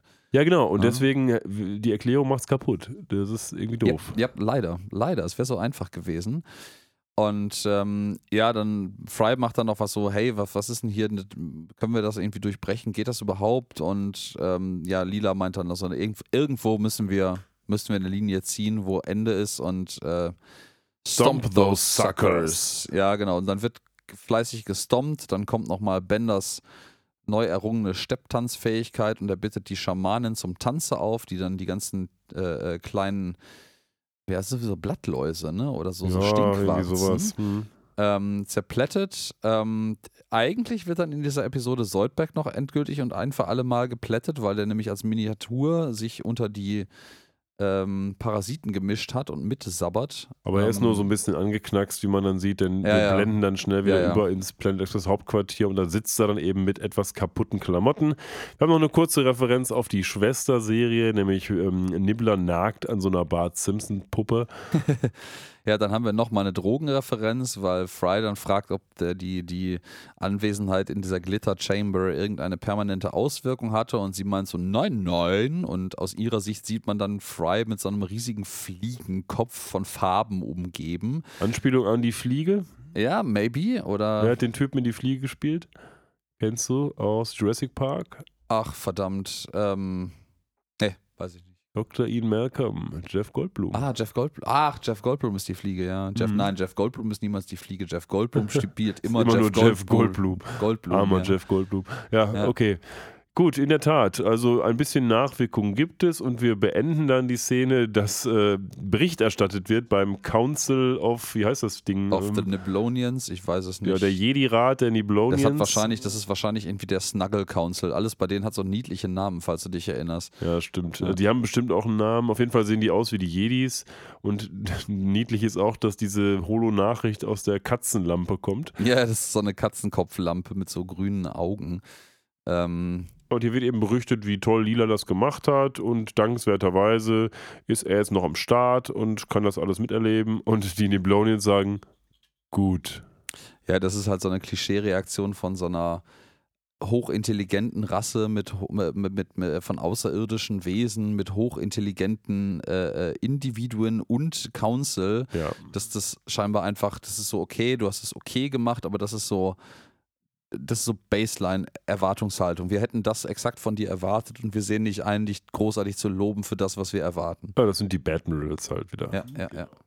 Ja, und dann ist man sich wieder gut Freund. Man kann auch wieder dieses 3D-Word-Dingen spielen und ja, das war's, ne? Was tatsächlich, ähm, die spielen es aber nicht wirklich weiter. Das hat immer noch den gleichen Lösungszustand wie am Anfang. Ähm, aber jetzt erstmal geknuddelt und gekuschelt und dann geht es in die Schwarzblende zum Ende über. Ja, das war der Wurm in Nibbler. Jo, der Wurm in Nibbler. Willst du anfangen oder wie machen wir's? Ja, ja, kann ich gerne machen. Wenn ich Okay. jetzt schon den, den Redeball in die Hand gedrückt bekomme, dann nehme ich ihn auch dankend an. Ähm, ich muss sagen, also ich fand die Episode als Fortsetzung der Parasites Lost Episode sehr nett und angenehm. Ähm, ich meine, wir haben ja schon durch, alleine durch den Titel war ja sehr, sehr schnell klar, dass das, äh, was, wohin das thematisch gehen würde.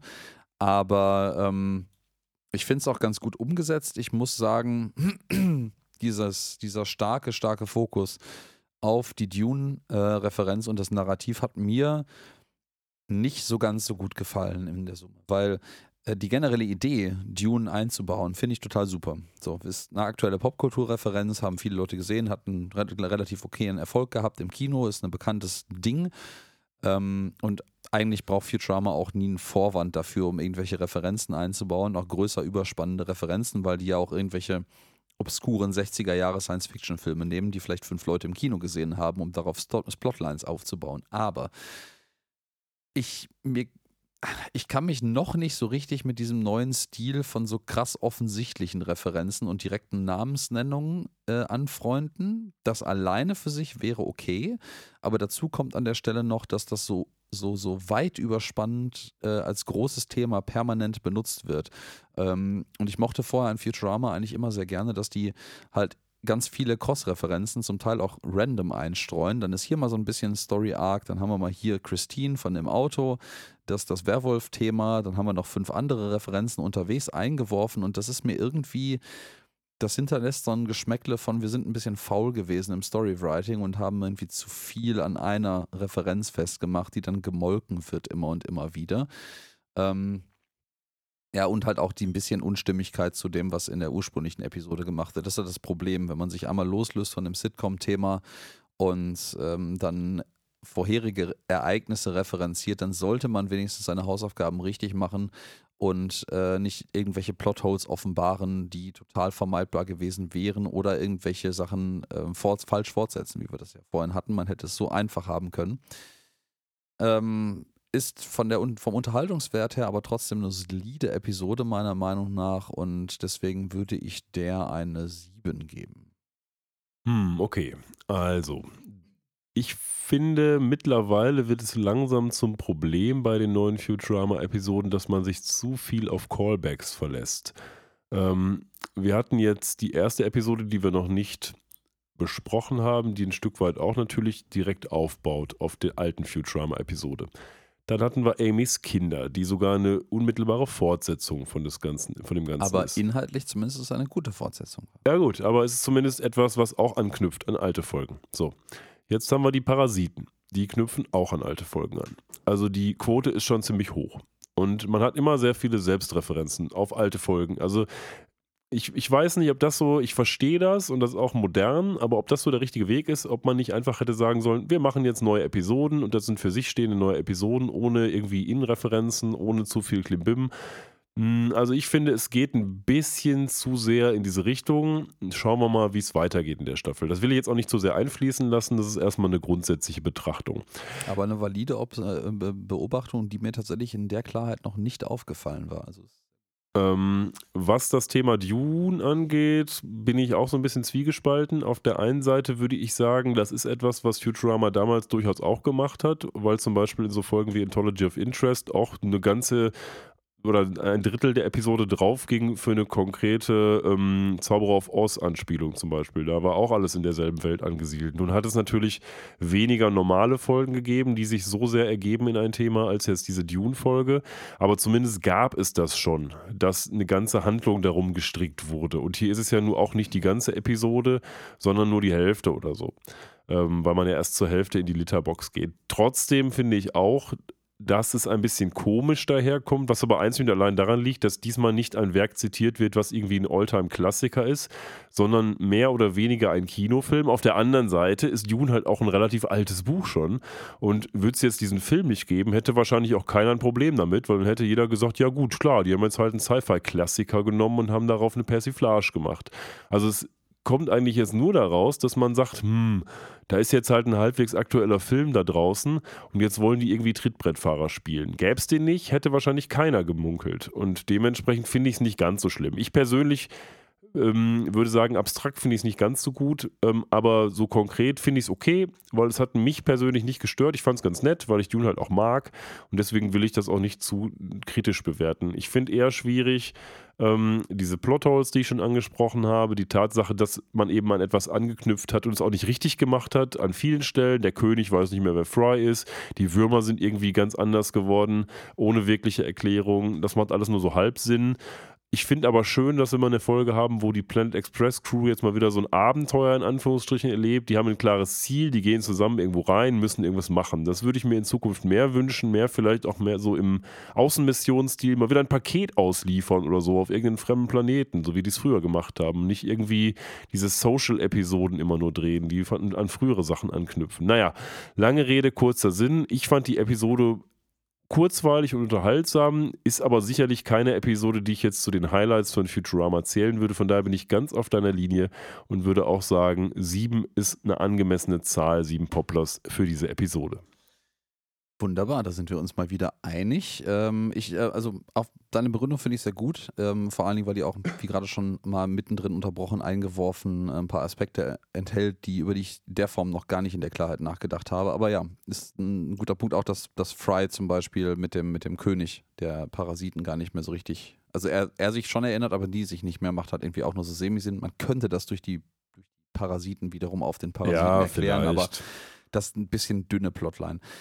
Ja, gut. Eins Dann, müssen wir noch machen. Genau, eins müssen wir noch machen. Wir müssen uns noch anhören, was haben wir denn ähm, bei unserer Spekulatius-Episode gedacht? Will ich das wirklich wissen? Gehen würde.